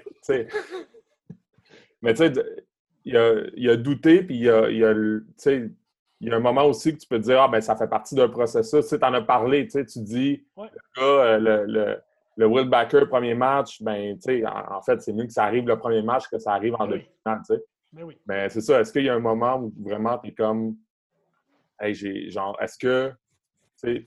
Est-ce que je suis même prêt à. Puis clairement, tu l'es, c'est pas ça, on le sait maintenant, mais est-ce qu'à un moment, tu t'es dit, est-ce que je suis prêt à. Est-ce que j'étais prêt à, coacher dans cette ligue-là? Regarde, c'est une, vraiment une bonne question. Puis encore aujourd'hui, euh, je ne peux pas te dire à 100% que je me sens prêt à coacher dans cette ligue-là, malgré le succès qu'on a eu en fin de saison parce que j'ai énormément de respect pour les gens contre qui je coach. Hmm. Puis quand j'ai, tu sais, en week 5, on a perdu contre Garneau à maison. Euh, on a, moi, je trouve qu'on a vraiment bien joué défensivement. On a limité les choses. Ils ont réussi à faire deux longues passes dans des 1 contre 1 pour, pour gagner du terrain puis se mettre en position de marquer, puis ils l'ont fait. On, perd par un score sur une game type. Mais le coach qui coach contre moi là, aussi à Garneau, c'est Pat Bois. C'était mon coach à McGill pendant trois ans. Hmm. Puis j'ai énormément de respect pour Pat à chaque fois, je vais affronter un gars, tu sais, euh, on joue contre Lionel Gros, Eric Marié, c'est un de mes coachs quand j'étais jeune. Il m'a appris un paquet de choses comme, comme, comme joueur. Puis là, c'est l'entraîneur-chef contre moi. Euh, Ron Abud à Vanier. Euh, tu sais, je peux t'en nommer un par, par, programme, tu comprends? JC Desroches, qui est coach de receveur à, au Vieux-Montréal, c'est un ami personnel de la famille depuis toujours. Tu sais, je le connais super bien. Puis j'ai toujours trouvé que c'était un bon coach quand j'étais jeune. Fait que, à chaque semaine, pour moi, je vois ça comme un challenge. Je me dis jamais ça va être facile. Comme, comme coach, dans le game mm-hmm. de X's un contre un, les joueurs, c'est toujours tough. Il faut que tu gagnes tes one-on-one, puis c'est toujours la même chose. Si tu me demandes comme, comme entraîneur, euh, est-ce que j'ai douté de moi? Ben, je doute tout le temps. Je pense que c'est pour ça que j'ai réussi à avoir du succès, mm. parce que je laisse rien au hasard, puis je continue à travailler fort. La journée où je vais me dire, ah, c'est pas grave, match, je l'ai battu en demi-finale, ça va être facile. Euh, là, il va me planter encore 50-0. Tu comprends? -tu? Mm. Il est trop bon, puis les coachs au Québec, le coaching, le coaching au Québec qu'on affronte, est trop talentueux et trop bon en tant qu'entraîneur que s'ils ont les moindres weapons, les moindres athlètes, puis toi, tu ne te prépares pas comme il faut, tu vas avoir l'air de, de n'importe quoi. Fait moi, je veux pas que ça m'arrive.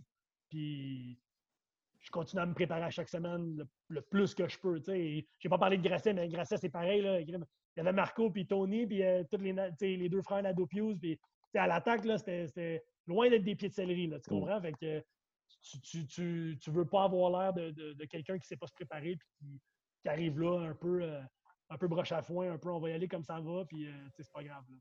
À chaque semaine, je me remets en doute. Chaque semaine. Est-ce que c'est ça peut-être le, plus gros défi? Là, de, le fait qu'il y ait autant de parité dans cette ligue-là?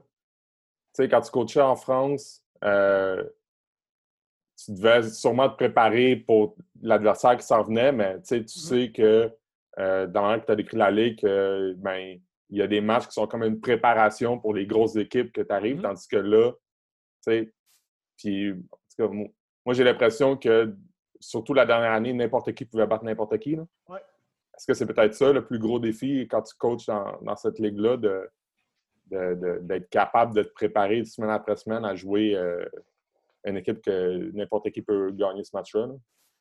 Ben, oui. Puis, tu sais, il y, a un dicton, if you snooze, you lose. Là. Ben, c'est mm. un peu ça. Si lundi, t'es pas prêt, le mardi, t'es pas prêt, le mercredi, t'es pas prêt, là, tu tombes en retard tout le temps. Là. Ben, si tu tombes en retard, à la fin de semaine, tu vas être en retard. Tu seras pas prêt. Mm. Puis la ligue est trop, comme tu dis, est trop égale. Il y a trop de parité pour pas être prêt. Je veux dire, Champlain, on est reconnu comme un gros programme, je pense, aux yeux de tout le monde en général. Mm. Souvent, on a fini 4-5, puis on a échappé contre Limoilou, puis les Villosa est venu chez nous, puis on a marqué 20 points. Puis, tu sais, tout le monde peut gagner contre tout le monde, puis toutes les games sont tight. Um, puis oui, c'est important de, toujours être prêt. Tu sais, tu as, raison, quand je. La dernière année que j'ai coaché en France, la dernière game que j'ai coaché en saison régulière, on a gagné 70-0.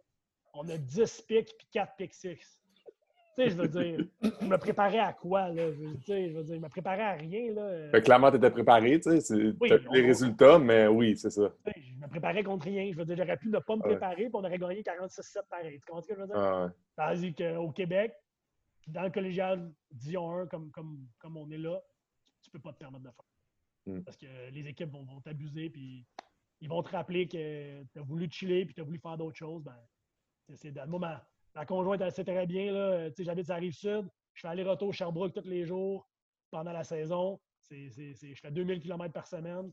Puis, elle sait là, que du, 5 ou 10 août, mettons, au, 15 novembre, on espère à chaque année, ah je ne suis pas disponible. Tu comprends? Il faut que tu mettes le temps, il faut que tu te prépares. Ah. Il n'y a pas d'autres euh, euh, clés à ça. Comment tu décrirais ta défensive? Euh, on s'adapte. On s'adapte bien. Euh, on, oui, on a de la pression. L'année passée, on avait un super bon front, fait qu'on était quand même de mettre de la pression sur les équipes. Euh, on jouait beaucoup de couvertures différentes. On joue quand même beaucoup d'affaires euh, différentes. On n'est pas, pas, juste du cover 3, mettons, on joue beaucoup de trucs. Mais tout le monde fait ça maintenant. Fait que, de dire, de dire je suis une défensive agressive, OK, mais tout le monde blitz. Tu sais, ce que je veux dire? À quel point tu es plus agressif qu'un autre. Il y en a qui, c'est vraiment outrageusement tout le temps zéro, mettons. Ce n'est pas notre cas. On est une équipe qui s'adapte beaucoup. Moi, moi, n'ai pas peur de semaine en semaine d'amener une nouvelle couverture, d'amener un nouveau, un nouveau blitz, une nouvelle affaire. Euh, on est beaucoup, même au niveau au niveau playbook, au niveau de, comment on appelle les choses, on est beaucoup, beaucoup adaptif aux formations offensives, euh, au backfield set. Donc, euh, on s'adapte beaucoup. je pense que la, la meilleure réponse que je peux te donner, c'est ça, on s'adapte. Tu as l'air d'avoir euh, un. Tu en as parlé, tu as beaucoup de respect pour les coachs contre, qui tu joues. Énormément. Euh, énormément. Comment ça a été de, de, coacher euh, avec et même pour un, un, de tes anciens coachs, qui est Jeff Jonka? Tu sais, comment, comment, comment qu'on réagit à ça? Est-ce que ça t'a donné une pression de plus, peut-être aussi? Oh, absolument. Absolument ma dernière année à Champlain, là, je, l'ai dit tantôt, mais j'étais déjà beaucoup impliqué dans, la préparation des matchs. Mm. tout, je pense que Jeff, il, je ne veux, veux, pas parler pour lui, mais je pense qu'il savait que j'étais quelqu'un d'organisé, mettons. Euh, mais de, être organisé et avoir des résultats, c'est deux affaires différentes. Puis, euh, dû au respect que j'ai pour lui et à l'organisation, je ne voulais, pas, je voulais pas mal faire puis je voulais être bien préparé. c'est sûr que ça m'a rajouté de la pression euh, beaucoup je te dirais que même aujourd'hui, on avait les camps d'hiver avant que tout soit coupé. Et à mm. chaque camp, je me dis là, il ne faut pas faut pas que je fasse une niaiserie. Il faut que je sois bien préparé. Il faut que tout soit, faut tout soit rodé. Je ne veux pas que Jeff vienne me voir. Qu'est-ce que tu fais? C'est pas, son, pas son style, tu comprends? Mais je m'assure d'être bien préparé pour ne pas, pas le laisser tomber. Je pense que c'est important. Puis euh, après ça, l'autre partie de ta question, c'est comment ça a été la relation avec JF. Mm. Ben, c'est on avait, on avait aucunement de relation. Euh, euh, Ancien joueur. Euh... Oui, on avait une relation d'ancien joueur. Là, moi, c'était coach Jonka ou G, GF, mais c'était une relation vraiment d'autorité envers moi. Puis mm. une des choses que, que, que, je ne savais pas comment ça allait se passer, c'est en 38-0 contre Vieux, là, il aurait pu péter un plan après moi, tu comprends? Mm-hmm. Puis c'est pas le cas. Dans sa personnalité, c'est quelqu'un qui est qui est plus calme, qui, est analytique, qui prend le temps de, regarder ce qui se passe. Ça fait qu'on reste dans un. On reste dans un environnement où, euh, où on est capable de discuter. Tu comprends? Puis on, on est. je me suis. Jamais j'ai senti avec, avec, euh, avec GF que GF c'était GF puis que moi j'étais son ancien joueur. Du moment où je suis arrivé, je me suis senti comme je faisais partie du staff, puis j'avais une job, puis il fallait que je performe, puis, c'était ça, c'est ça que j'aurais, c'est ça que je voulais avoir comme, comme, comme accueil. Mm-hmm. la transition, c'est vraiment, vraiment bien faite. Puis là, on se parle souvent, on se parle euh, deux, trois fois par semaine, que ce soit sur le recrutement, sur la manière qu'on gère nos jeunes là, présentement avec, avec les meetings vidéo, euh, sur, sur, les, choses à l'école. Je pense qu'on a une relation qui est vraiment, qui est vraiment bonne. Puis autant moi, j'ai fait confiance, j'ai du respect pour lui, autant je pense que j'ai gagné son respect et sa confiance à travers la saison cette année. quand tu as une, relation d'égal à égal comme ça, ben, c'est rare qu'il y ait des problèmes parce que mm-hmm. Tu, fais assez confiance, tu te respectes assez pour te dire quand ça va pas. Puis de l'autre côté, tu es capable d'apprécier les bons moments. Puis je pense qu'on a réussi à avoir ça euh, à, notre, façon chez nous. Mm. Est-ce que tu as déjà reçu un conseil euh, d'un coach en tant que joueur ou en tant que coach, justement, euh, que tu mets toujours en pratique? Euh, un, des coachs qui m'a vraiment influencé, là, puis qui n'est pas, pas nécessairement une figure ultra connue du foot au Québec, en termes de pédagogie, justement, c'est Louis Parent. Euh, c'est Louis Parent, ça a été mon cordeau ma dernière année à Champlain. il venait de revenir, dans le fond, il n'était pas là les deux années précédentes. Puis c'est quelqu'un qui était vraiment, vraiment proche des joueurs qui laissait beaucoup de latitude aux, gars sur le terrain. Pas, nécessairement en termes de ex et no, d'ajustement, mais en termes de, mouvement, de communication. De, il voulait que nous, on soit à l'aise dans la, manière qu'on fait les choses. Puis euh, après le Vieux-Montréal cette année, euh, Louis était dans les estrades quand on a perdu. Puis, je t'ai dit tantôt que j'ai énormément de respect, puis je veux pas avoir. C'est important pour moi de, stand up, de ne pas avoir l'air de, de, tout croche. Ben, après ce match-là, là, je te jure que je suis pas allé voir Louis. Hein. Je voulais juste pas le voir. J'étais comme, oh non, qu'est-ce que tu viens de voir là? Puis euh, cette semaine-là, on a eu un appel ensemble. Je l'ai appelé, euh, je vais toujours me rappeler, je l'ai appelé le lundi en revenant de Champlain. On venait d'avoir le meeting sur, sur, le match précédent. Puis euh, je l'appelle, puis j'ai demandé conseil. Comme, regarde, c'est la première fois que je fais ça, tu as beaucoup d'expérience. Y a-t-il une manière que tu peux m'aider? Qu'est-ce que je devrais changer? Comme... Puis, un des conseils qu'il m'a donné, c'est c'est en prenant un exemple de, comme, de moi, comment j'étais comme joueur, où, où, j'étais curieux, puis je connaissais les choses, puis j'aimais ça apprendre. Puis il m'a dit, il dit, la meilleure chose que tu peux faire, Max, c'est de transmettre ça à tes joueurs. Cette curiosité-là, cet, engouement pour la préparation, euh, cette espèce de, de, pas de control freak, là, mais de, de mm-hmm. vouloir comprendre ce qui se passe, pourquoi, puis comment on le fait, puis tout. Puis euh, c'est comme ça que j'ai un peu peut-être changé dans ma philosophie à partir de ce moment-là. Euh, de la manière que j'approchais ça avec les joueurs. Puis c'est probablement le meilleur conseil que j'ai eu d'un entraîneur en entraîneur parce que c'est ce qui m'a aidé sur ma, je pense, ma plus grande faiblesse comme coach, qui était peut-être la, pédagogie par moment. Comme je te dis, je suis pas mal mieux que j'étais, mais ça arrive encore que je l'échappe. Puis cette espèce de, de, de, conversation-là que j'ai eu avec Louis, on a parlé 45 minutes, on a parlé, touché plein d'autres choses. Mais cette partie-là de conseil, euh, qui était de transmettre cette espèce d'aspect de passion-là sur la préparation, euh, c'est quelque chose que je, que je, vais toujours garder maintenant. De, faire comprendre l'importance de la préparation aux joueurs, c'est primordial, je pense, au succès, surtout défensivement, parce qu'on voit tellement de choses différentes de semaine en semaine maintenant. Une semaine, on joue une équipe qui joue juste du RPO, la semaine après, c'est du, du, spread, la semaine après, tu as deux tight ends, la semaine après, ça, change non-stop. Si tu ne veux pas te préparer et tu penses que c'est tout cuit dans le bec, ben, tu ne seras pas prêt c'est quelque chose qui me passionne moi. Puis c'est peut-être quelque chose que je réussissais pas à transmettre aux joueurs. Puis ce conseil-là m'a vraiment, vraiment aidé. Hmm. Euh, quelle, quelle, serait une des choses les plus difficiles que tu as accomplies ou euh, dont tu serais le plus fier? Euh, gagner le ballon d'or cette saison. C'est évident. on est parti de 4-5, rentré par la porte d'en arrière. même contre Grasset, les gens ne s'en rendent pas compte. Mais on, Jeff en a parlé, mais on a bloqué un field goal juste à la fin du quatrième quart pour aller en overtime. Euh, ils ont une deuxième chance de faire un field goal. On est dans sa face, il shank, paf. On, tu sais, on, ça, comme scénario hollywoodien, tu comprends? genre Black, Black, Black euh, Friday Night Lights all over again. Je veux dire, c'est direct ça. C'est ça que c'est. Puis la semaine après, on va au vieux qui nous a battu 54-0, que personne ne nous donne une chance. Puis, euh, tu sais, euh, je ne vais pas en parler trop parce que je ne veux pas leur donner plus de feu qu'ils en ont déjà, plus de munitions qu'ils en ont déjà, mais on les a surpris vraiment solides chez eux, euh, en bonne et due forme. Il n'y a pas, pas une game tight, pas de, pas de, sans équivoque. C'était comme. Mm.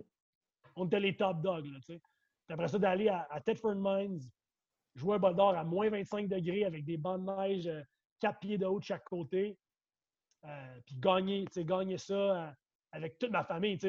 C'est drôle, je, dis ça, je disais ça toute l'année. Moi, quand je jouais, il y avait une personne qui venait me voir. Il y a 14 personnes les estrades qui viennent me voir. Puis ils ne me voient même pas. Je suis petit, je suis tout petit sur le sideline. Il n'y a personne qui me voit.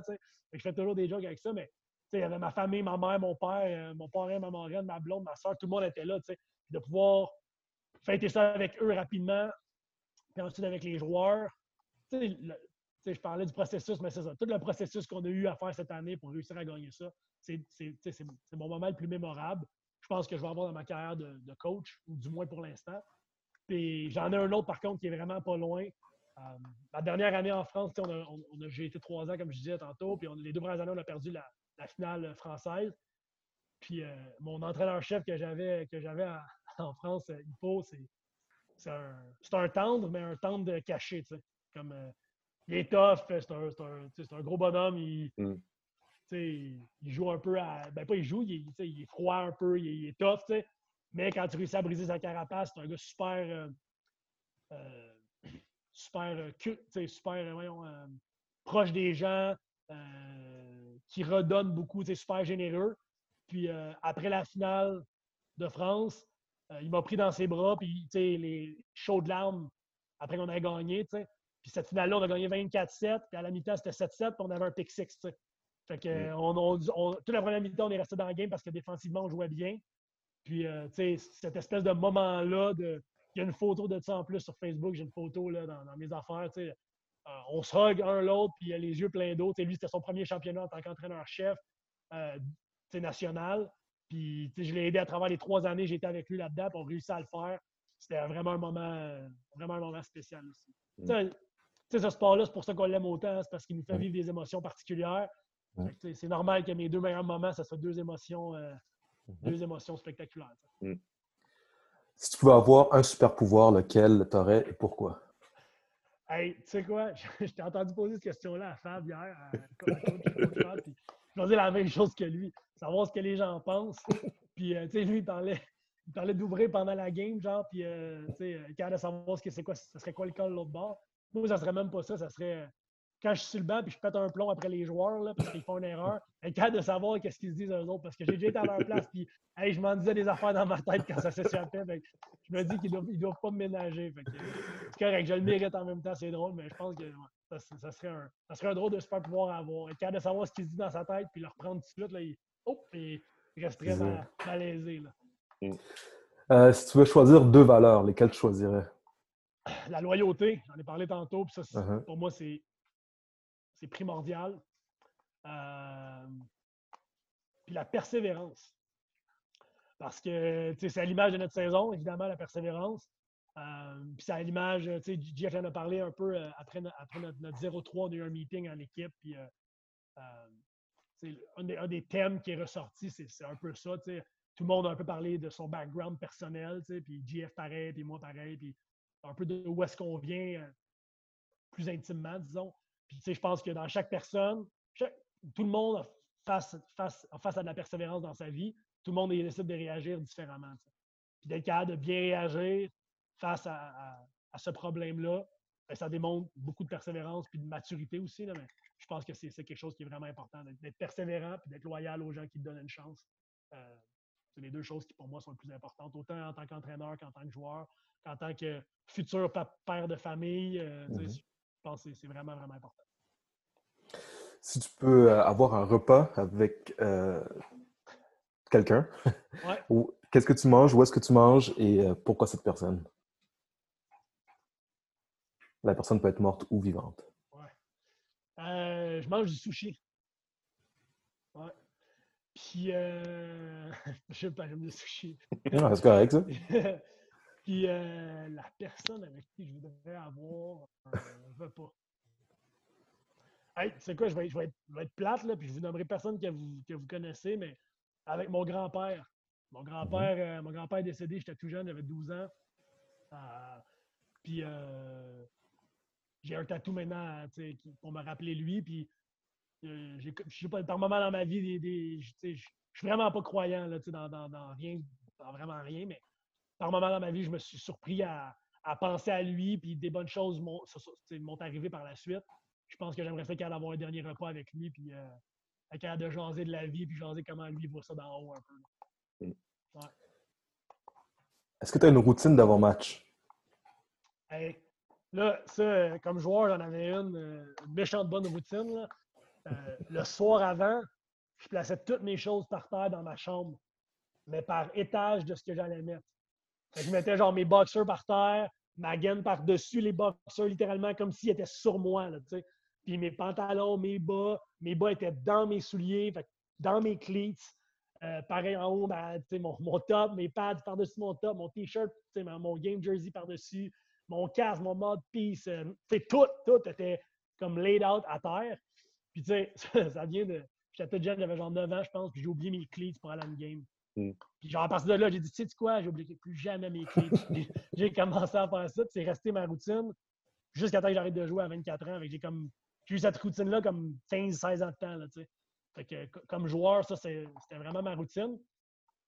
Puis euh, comme coach, euh, je te dirais que j'en ai pas vraiment. Comme la seule chose que je fais euh, à chaque game, que j'essaie de. Ben, que je fais tout le temps, c'est une fois qu'on finit nous notre warm-up, je, me, je, me, je me campe proche des estrades. Puis je regarde, je regarde l'équipe adverse.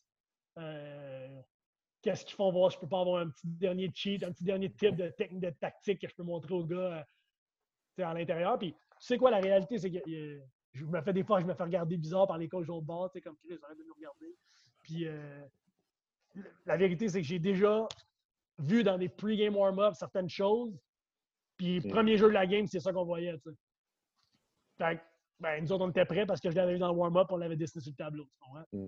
Fait c'est niaiseux, mais je suis un, un, fanatique de la préparation. Puis je peux me préparer jusqu'à, jusqu'au kick-off. je me prépare jusqu'au kick-off. Mais j'ai pas mhm. vraiment de routine particulière. Je suis un fan de gourou, je bois vraiment trop de gourou. Fait que j'en bois peut-être 2, 3, 4 avant le game. Là, mais sinon, euh, sinon non, j'ai pas de, pas de routine spéciale. Est-ce qu'il euh, y a une personnalité publique, athlète, euh, politicien ou quoi que ce soit, artiste, quoi que ce soit, qui t'inspire? Oui, oui. C'est un autre sport, mais Sidney Crosby au hockey. J'ai joué au hockey longtemps, puis euh, c'est un peu. Euh, les, les, gens dans les médias, ils rient un peu de lui, là, que c'est un peu un, un crybaby, puis il chante mm-hmm. la préserver un peu. Mais euh, je ne sais pas si vous avez regardé The Last Dance avec Michael Jordan. Oui. Puis j'ai lu un article juste après, après l'épisode 10 qui disait que le seul athlète professionnel de tous les temps qui est comparable à Michael Jordan en termes d'élever le jeu de ses coéquipiers à un mm. autre niveau, c'est Sidney Crosby. Mm. Puis euh, il donne un paquet d'exemples. Tu n'as rien qu'à penser, penser, à ses alliés qui ont joué avec lui à travers les années. Quand Crosby avait des saisons de 100 buts, 100 euh, points plutôt, ses alliés, c'était. Comme des nobody, puis ces gars-là faisaient l'équipe d'étoiles, l'équipe d'étoiles, puis euh, ils amenaient aux Olympiques tellement que Crosby était bon avec eux. Puis c'était comme, man, ce gars-là avant, c'était un pas rapport. Là, j'exagère, mais c'était pas, pas un haut niveau, un joueur de haut niveau. Je pense que le style d'athlète qui est, comment il réussit à, à rendre les gens meilleurs autour de lui, c'est impressionnant. Puis Jordan, il le faisait aussi. Jordan, il le faisait peut-être plus d'une façon méchante un peu, là, son le documentaire à la lettre. Euh, mais je pense que c'est deux athlètes, là, Jordan, je peux, aussi nommer lui, c'est deux athlètes qui, qui, réussissent à faire les gens meilleurs autour d'eux. Puis, c'est coûte que coûte. Je veux dire, ils ne vont pas s'arrêter parce que tu n'es pas content. Et, puis, je trouve que c'est deux athlètes qui, mm-hmm. en, qui en qui je. Pas je me vois, mais qui, qui m'inspirent. Euh, ça se peut qu'il y ait plusieurs euh, réponses à la prochaine question, mais euh, quels seraient des joueurs underrated que tu aurais côtoyés? Moi, je revenais sur, sur GF qui disait que, qui a parlé de JP Bolduc, puis là, JP, il joue pro. sais, moi, j'ai jamais vu JP comme un gars underrated. C'était un très bon joueur de foot déjà au cégep. fait que c'est sûr que je ne donnerai pas JP, puis c'est pas parce que je l'aime pas, parce que à ma tête, c'est un bon joueur de foot. Là. il y a un gars qui j'ai j'ai coaché en France mes trois années. Dorian Pain, c'est un kid qui a joué à, à Thetford Mines au Québec, qui est allé à McGill, finalement, ça n'a pas fonctionné. Il a dû retourner en France. J'ai eu la chance de coacher pendant trois ans. Puis c'est un jeune qui a fait l'équipe nationale junior, mais jamais, il n'avait jamais eu la chance de faire l'équipe nationale senior. Puis moi, je le coachais, puis je ne comprenais pas pourquoi il n'était pas invité. Pour moi, dans, dans, toute la France, c'était probablement le meilleur joueur joueur de ligne défensive, que ce soit un 3-tech, un 1-tech ou un end, juste un end dans l'occurrence, mais le meilleur contre le run game. C'est un, un, fighter incroyable, un gars qui est ultra bon techniquement. Euh, est-ce qu'il est qu y a un take-off exceptionnel? Est-ce que c'est un, un, Il peut gagner des, des, il peut battre des protections one-on-one toute la journée? Non. La réalité, c'est que non. Mais c'est un gars underrated parce qu'il n'y avait pas l'exposure qu'il méritait au niveau où il jouait. il était ultra dominant pour nous autres. C'est impossible de courir de son côté. Puis, il ne se faisait jamais éviter, puis ça me, ça moi, ça me rentrait pas dans la tête. Mm. il y a Dorian Pince, certainement. Euh, un autre kid que j'ai coaché en France, Chasca Perron, Rémi Perron, qui est un jeune qui est arrivé chez nous, qui avait peu d'expérience de foot, que quand moi je suis arrivé là-bas, qui n'avait pas joué beaucoup. C'est devenu notre boundary corner, puis on l'a fait jouer contre tous les top receveurs en France, puis un après l'autre, shutdown, shutdown, shutdown, comme les gars, ils faisaient pas de catch sur lui, tu sais, puis je suis un gars qui aime ça jouer press, tu sais, contre l'ISO. Moi, je suis press un contre un, puis je t'invite à lancer le fade toute la journée, là. si ton corner est pas bon, ben, c'est tough, tu sais. Ben, lui, il a tout shutdown, un après l'autre, dans des, dans des situations pures de un contre un, tu sais. J'ai toujours eu énormément de respect pour ce que, ce que Rémi faisait. Puis euh, j'essaie de penser au Québec. Euh, un gars underrated. Tu sais, il, est, plus underrated, puis genre, c'est comme, c'est une blague même de dire ça, là, mais euh, Laurent Duvernay-Tardif, tout le monde sait c'est qui, il, est, il, est, zéro underrated, il a signé un contrat de 42 millions, fait il, est, il, est assez bien rated. mais, euh, quand moi je suis arrivé à McGill, il venait de changer de position comme O-line, mm. euh, puis je me rappelle, cette année-là, il n'avait avait pas fait l'équipe d'étoiles la, première, la, première année, puis, il avait comme été, comme pas passé en dessous du radar, mais il n'avait pas vraiment été, euh, euh, je sais pas, euh, apprécié à sa juste valeur. Puis là, ben, clairement, après ça, ben, les choses ont, ont reflippé de bord, puis c'est un gars qui, s'est fait, fait valoir à sa juste valeur, puis évidemment, c'est un joueur dominant toutes les années suivantes.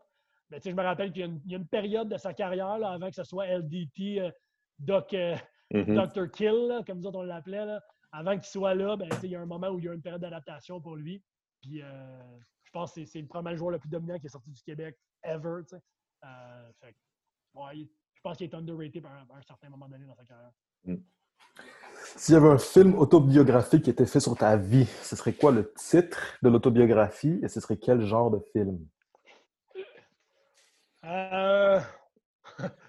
ça serait. Euh, Wow, là, tu m'en poses, une bonne là. Écoute, euh, ça serait. Euh,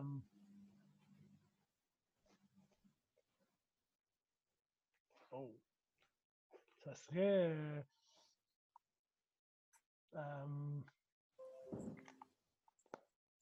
Ça serait un drame, je pense. Un film sérieux, ah un drame. Ouais, pas nécessairement un drame, genre tout le monde crève à la fin, là, mais un drame comme un film assez sérieux. Là. Je pense pas que ça pourrait mm-hmm. être une comédie. Euh, puis ça s'appellerait. Euh, hey, c'est quoi? Retour vers le futur. Euh, c'est ça que j'allais dire. je suis retourné aux sources.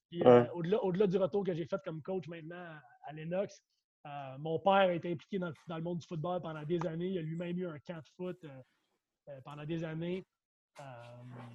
puis, c'est lui qui m'a transmis sa passion à travers les années. Euh, quand j'étais tout jeune, c'est lui qui m'a transmis euh, les qualités de, travailler fort, de persévérance, euh, de tout ça.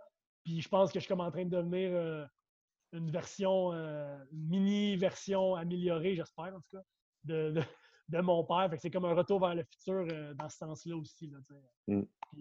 ça serait un drame, comme je ne disais, pas un drame parce que tout le monde pleure et c'est la fin du monde, mais mm-hmm. plus parce que c'est un film sérieux qui parle d'une belle histoire de famille qui, se trans, transmettre génération en génération.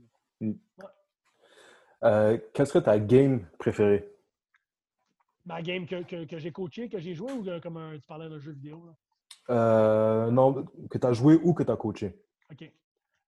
Ma game préférée comme, joueur, euh, c'est la dernière game que j'ai jouée de ma vie au junior. Puis, euh, tu sais, on, en a parlé au niveau, au niveau du calibre de jeu, mais euh, moi, quand je suis parti de McGill, je suis parti pour des raisons euh, personnelles. J'ai décidé de, faire un chemin différent. mais quand je suis retourné au junior, ben, c'était le club à mon père. Fait que, une proximité assez, assez facile, mettons. Mais j'ai surtout retrouvé un paquet de mes chums, mes, mes deux meilleurs amis depuis que je suis tout petit. deux de mes meilleurs amis depuis que je suis tout petit jouaient dans cette équipe-là. Ils jouaient pour mon père depuis sept ans ça m'a permis de retourner jouer avec mes chums d'enfance, les kids que je connais depuis que j'ai 10-12 ans. Puis euh, on a tous fini notre, parcours de football sur cette game-là ensemble. Euh, de gagner cette saison undefeated. En plus, on n'avait pas perdu un match. On a fini 10-0, gagne la finale à la maison. Euh, c'était vraiment, vraiment spectaculaire. C'était trippant. puis ma game préférée en tant que coach, ben, c'est Vieux-Montréal en demi-finale. Parce que c'est tellement un revirement de situation comme mm-hmm. inattendu. Tu sais, mm-hmm. je vais te dire, ben honnêtement, nous autres, on était confiants parce qu'on venait de battre Grasset, mais on était confiants qu'on allait leur donner une game. Mm-hmm. On se disait, si on est bien préparé, qu'on les drague au quatrième quart, qu'ils font plus d'erreurs que nous, on va peut-être les battre. Tu comprends? C'était, c'était ça notre mindset. Notre mindset, c'était pas on va venir, mais on va gagner 30 à 2. Là, je veux dire, comme no way in hell. Puis finalement, ben, First thing you know, on a un pick sur le deuxième jeu de la game. Puis là, three and out, three and out, three and out. Puis mm. on prend, on prend un hit. Puis là, les gars, tu sais, quand tu prends un dans même, ça vient du momentum. Mm-hmm. les gars, ils voulaient plus, là, ils voulaient mm. plus lâcher. C'était comme couteau entre les dents, puis on y va, euh, tu sais, au bout. dis-toi, le, deuxième jeu offensif du vieux, c'est un pick. Le dernier jeu offensif du vieux, c'est un fumble recovery pour nous autres. Mm. Fait qu'on a fini la game comme on l'a commencé. Tu sais, je veux dire, il ne s'est rien passé. Fait que c'est sûr que, tu sais, comme coach, c'est la game qui va le plus me marquer. Puis euh, je sais très bien que, qu'ils vont être bien préparés. Puis comme je te disais tantôt, je, je le répète encore, j'ai énormément de respect pour ces gens-là. Puis euh, c'est juste un concours de circonstances. Puis cette journée-là, ben, mm-hmm. nos joueurs ont mieux joué que les leurs, puis c'est tout. Mais j'ai déjà hâte de, reprendre, de reprendre ce, duel-là. Mm. Est-ce que tu as un jeu préféré?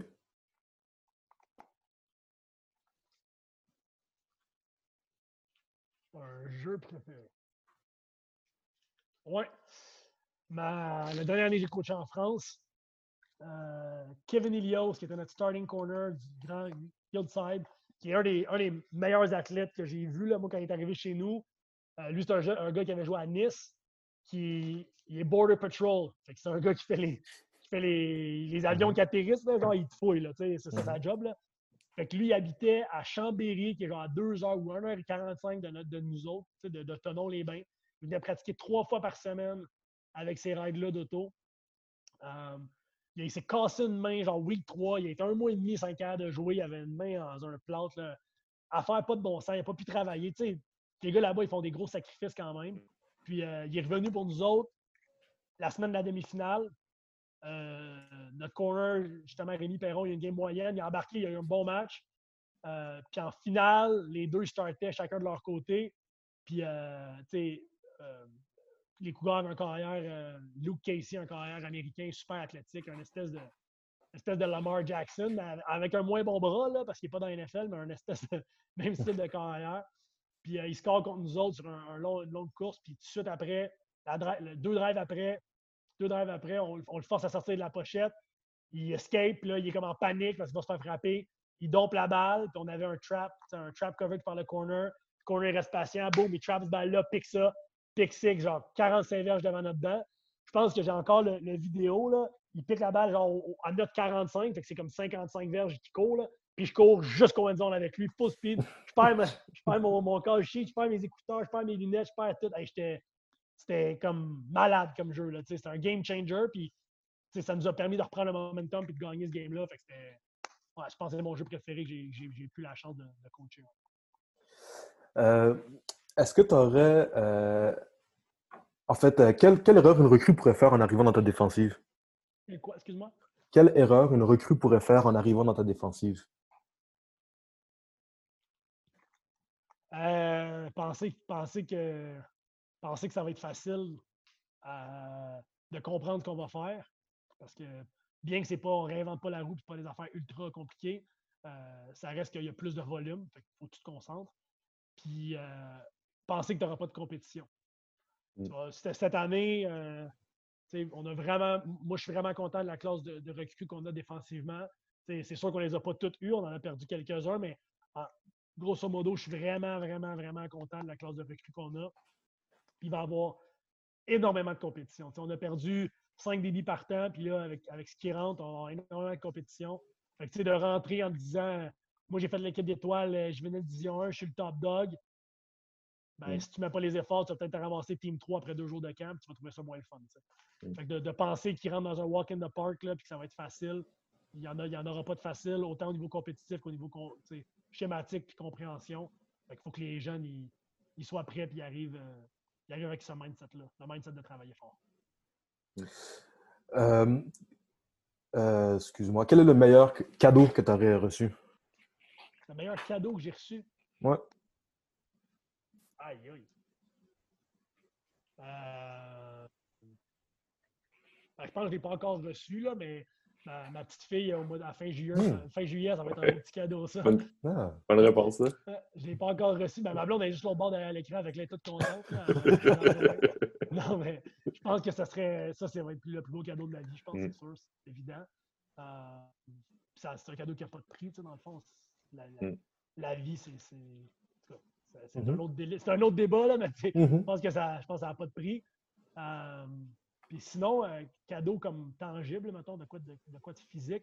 Je pense que c'est la collection de livres que je vous parlais tantôt que, que Coach Saint-Julien m'a donné quand j'avais 16-17 ans. lui, il partait du Québec, il déménageait en France, justement. J'ai eu la chance de le voir là-bas une couple de fois. Puis, euh, Steph m'a donné, quand il m'a donné sa, sa, collection, moi, ça a été dans des boîtes de carton pendant genre 8 ans. Là, je m'en suis jamais servi, puis pas que ça ne m'intéressait pas. Évidemment, c'est du foot, mm-hmm. mais j'avais d'autres choses à faire. C'était pas dans mes priorités la journée où je me suis mis le nez là-dedans pour préparer ma saison en France, je me suis rendu compte à quel point c'était comme un cadeau euh, inimaginable de sa part pour moi. Sans que lui le sache, je pense que je ai jamais même dit, mais ça m'a donné un coup de main euh, incroyable mm. pour lancer ma carrière de coach. Puis euh, j'en serai toujours reconnaissant. En parlant de, en parlant de livres, est-ce qu'il y aurait un livre sportif que tu aurais recommandé? Oui, c'est un livre de Mike Smith qui m'a été donné par un de mes joueurs en, France. Euh, ça s'appelle The Seven Seas. Euh, The Seven Seas to Build Culture ou quelque chose de même. Là. Je ne me rappelle pas du nom exactement. Je l'ai dans ma bibliothèque en bas. Là, mais... Puis c'est un livre qui parle justement de comment, comment créer et maintenir une culture organisationnelle à travers un groupe, que ce soit dans une business mm. euh, ou dans une équipe de foot. lui donne les deux exemples. puis tu sais, c'est un livre que que, j'utilise encore, euh, encore aujourd'hui, puis que je réfère à encore aujourd'hui dans, la manière que, que, je vois les choses. Puis même dans mon recrutement, euh, c'est niaiseux, mais la meilleure manière de maintenir ta culture, c'est de choisir des gens qui ont les mêmes objectifs mm. que toi. Comme ça, tu n'es pas obligé de les changer. Ils rentrent chez toi, puis ils ont les mêmes objectifs. Ils ont la même, la même mentalité, la même philosophie. quand tu recrutes un jeune, si tu n'apprends pas à le connaître, tu ne parles pas une couple de fois, puis tu n'es pas. Ben, c'est dur à dire. c'est peut-être un, tricky un petit peu dans, dans, ce sens-là. Euh, mais au même titre, j'ai eu des jeunes cette année que, je contactais qui ne te répondent pas, qui te répondent à moitié. Yo, coach, euh, c'est un appel téléphonique. Hey man, how you doing, dog? Là, tu dis, oh, un peu, là, tu ne pourras pas jouer pour moi parce qu'on ne voit mm. pas l'autorité et le respect de l'autorité de la même façon. Tu comprends? J'ai aucun problème avec euh, aucune façon de parler dans le monde, là, je veux dire, mais tu sais, quand tu parles à quelqu'un qui est en autorité par rapport à toi, il y a une certaine façon de t'adresser qui est juste question de politesse. Bref, c'est un exemple euh, parmi tant d'autres que j'aurais pu te donner, mais ce livre-là euh, m'a vraiment permis d'ouvrir mes horizons par rapport à ça, mm. à, bâtir une culture d'équipe et euh, à la maintenir. Dernière question. Pourquoi un joueur défensif devrait aller à Lennox? parce qu'on est reconnu pour avoir des défensives bonne. On a toujours, à travers les années, tu regardes les stats de toutes les années, les Knox ont toujours eu des défensives exceptionnelles. Euh, puis, au jour d'aujourd'hui, au, moment où on se parle, je pense qu'on va avoir un des très bons coaching staff défensivement euh, qu'il y a au Québec, euh, collégial. On a ajouté deux. On avait déjà un très bon staff avec Vince et Yann qui ont, gagné des bols d'or avec Lennox plusieurs fois. Puis on les a remplacés avec deux gars qui sortent de l'université, un qui a joué pro, un qui a été All-Canadian. Euh, le coach Eddie Lang qui a coaché 10 ans à l'université revient. Euh, puis moi, ben, je n'ai pas joué, j'ai pas joué pro, puis euh, je n'ai pas coaché pro encore, mais la rigueur que j'apporte à travers ça, c'est pour chapeauter le tout. je pense que je pense très honnêtement qu'il n'y a, pas beaucoup de programmes, pour ne pas dire pas de programmes, qui vont offrir le même style d'encadrement que nous, on offre d'un point de vue défensif. Puis si tu mixes ça avec ce qui se passe euh, à Champlain en général, avec mm-hmm. la vie étudiante et la vie scolaire, euh, je pense que tu es dans un environnement pour réussir. Puis si tu veux te rendre au prochain niveau puis, puis exceller, ben, je pense que Lennox, c'est la place, la place à aller. Puis ce que j'ai dit aux joueurs quand je les ai recrutés, ça, c'est la même chose que je te dis. C'est très, très humblement ce que je te dis. Il y a des bons coachs partout. Puis regarde, vieux, vieux vient de perdre Denis qui s'en va à l'Université de Montréal. Puis Denis, il m'a influencé. C'est un, un, coach exceptionnel. C'est pas, pas, pas, pour prendre ou enlever d'un autre programme ailleurs. Mais je pense fermement qu'avec le, le quatuor qu'on a, nous autres, on, est vraiment, on a vraiment un staff qui, est solide en place. Puis qui va permettre aux joueurs de se développer comme il faut. Puis d'arriver euh, au prochain niveau euh, prêt. Parce que la réalité, c'est ça. C'est qu'on est juste comme un step. Hein. Le mm. collégial, ce n'est pas une finalité. C'est un petit step avant d'aller à l'université. Pour un paquet de joueurs, l'université, ça va être la finalité, puis d'autres vont être chanceux et vont jouer au pro. Mais c'est cool de gagner des bols d'or, puis moi, je veux, je veux gagner à chaque année. Mais la réalité, c'est que si je gagne des bols d'or, mes joueurs, quand ils sortent d'ici, ne sont pas meilleurs, puis ne sont pas capables de performer à l'université, ben, en quelque part, je n'ai pas vraiment fait ma job. Ouais. ouais je, pense, je pense que c'est pour ça qu'il faudrait qu'ils viennent chez nous, parce qu'ils vont être bien préparés. Mm. Ben, merci pour euh, merci d'avoir passé du temps avec nous, Max. Maxime, excuse-moi. Hein? Oh, Max, c'est bon, ça. ça Max, non, c'est ça. Je suis mis à l'aise. bon. Non, mais écoute, merci euh, d'avoir pris du temps de, discuter avec nous. Je suis pas mal sûr qu'il y a beaucoup de gens qui vont avoir appris à te connaître, qui vont avoir apprécié à te connaître aussi. Euh, tu es clairement quelqu'un d'extrêmement organisé, qui aime se préparer. c'est une chose qu'il faut retenir de, cette conversation, c'est ça. Euh, sinon, Pierre, je vous dis de quoi? Ben non, euh, sérieux, c'était vraiment le fun. On avait eu. Euh, on a appris à nous à connaître le, foot en Europe beaucoup par Guillaume Rio quand il a, il a, parlé il y a une couple de semaines, mais d'avoir le point de vue d'un coach, c'était super le fun. c'est un autre monde, mais en même temps, c'est le fun de savoir que ce monde-là, il, existe, puis que c'est une possibilité aussi pour des, des gars comme, comme tu l'as fait, d'aller vivre ça. Mm-hmm. Puis, euh, tu, nous confirmes aussi que le, foot au Québec est, en santé. Puis, euh, ça a été le fun aussi d'avoir ton point de vue sur la, ta saison, euh, ta première saison au niveau collégial avec Lennox. Là. On, l'avait on l'avait réalisé en parlant à, à GF Jonka que ça n'avait pas été une saison facile. Mais ça peut juste être ça peut juste être bon pour un développement de coach aussi. Là. Fait que, c'était super intéressant, vraiment. Ah, merci pour la tribune. Merci beaucoup pour votre temps aussi. Euh, continuez ce que vous faites, c'est écœurant. Pour vrai, je vous l'ai dit en commençant, mais moi, je les écoute toutes, puis je vais continuer à les écouter. Je trouve que c'est vraiment intéressant. Puis même, c'est juste d'apprendre comment les autres voient les choses, puis euh, mm-hmm. comment eux sont dans leur situation. C'est vraiment cool pour, euh, pour le, commun des coachs au Québec. Puis vous faites une super job, c'est vraiment cool. Merci. C'était le fun de, le faire avec quelqu'un qui, qui, les avait écoutés depuis le début. Euh, c'est aussi, euh, c'est vraiment, vraiment, super le fun. Vraiment. Ils vont pas arrêter. c'est ça. Maxime Chaput-Dupuis, coordinateur défensif des Cougars de Champlain-Lennoxville. Merci beaucoup. Merci.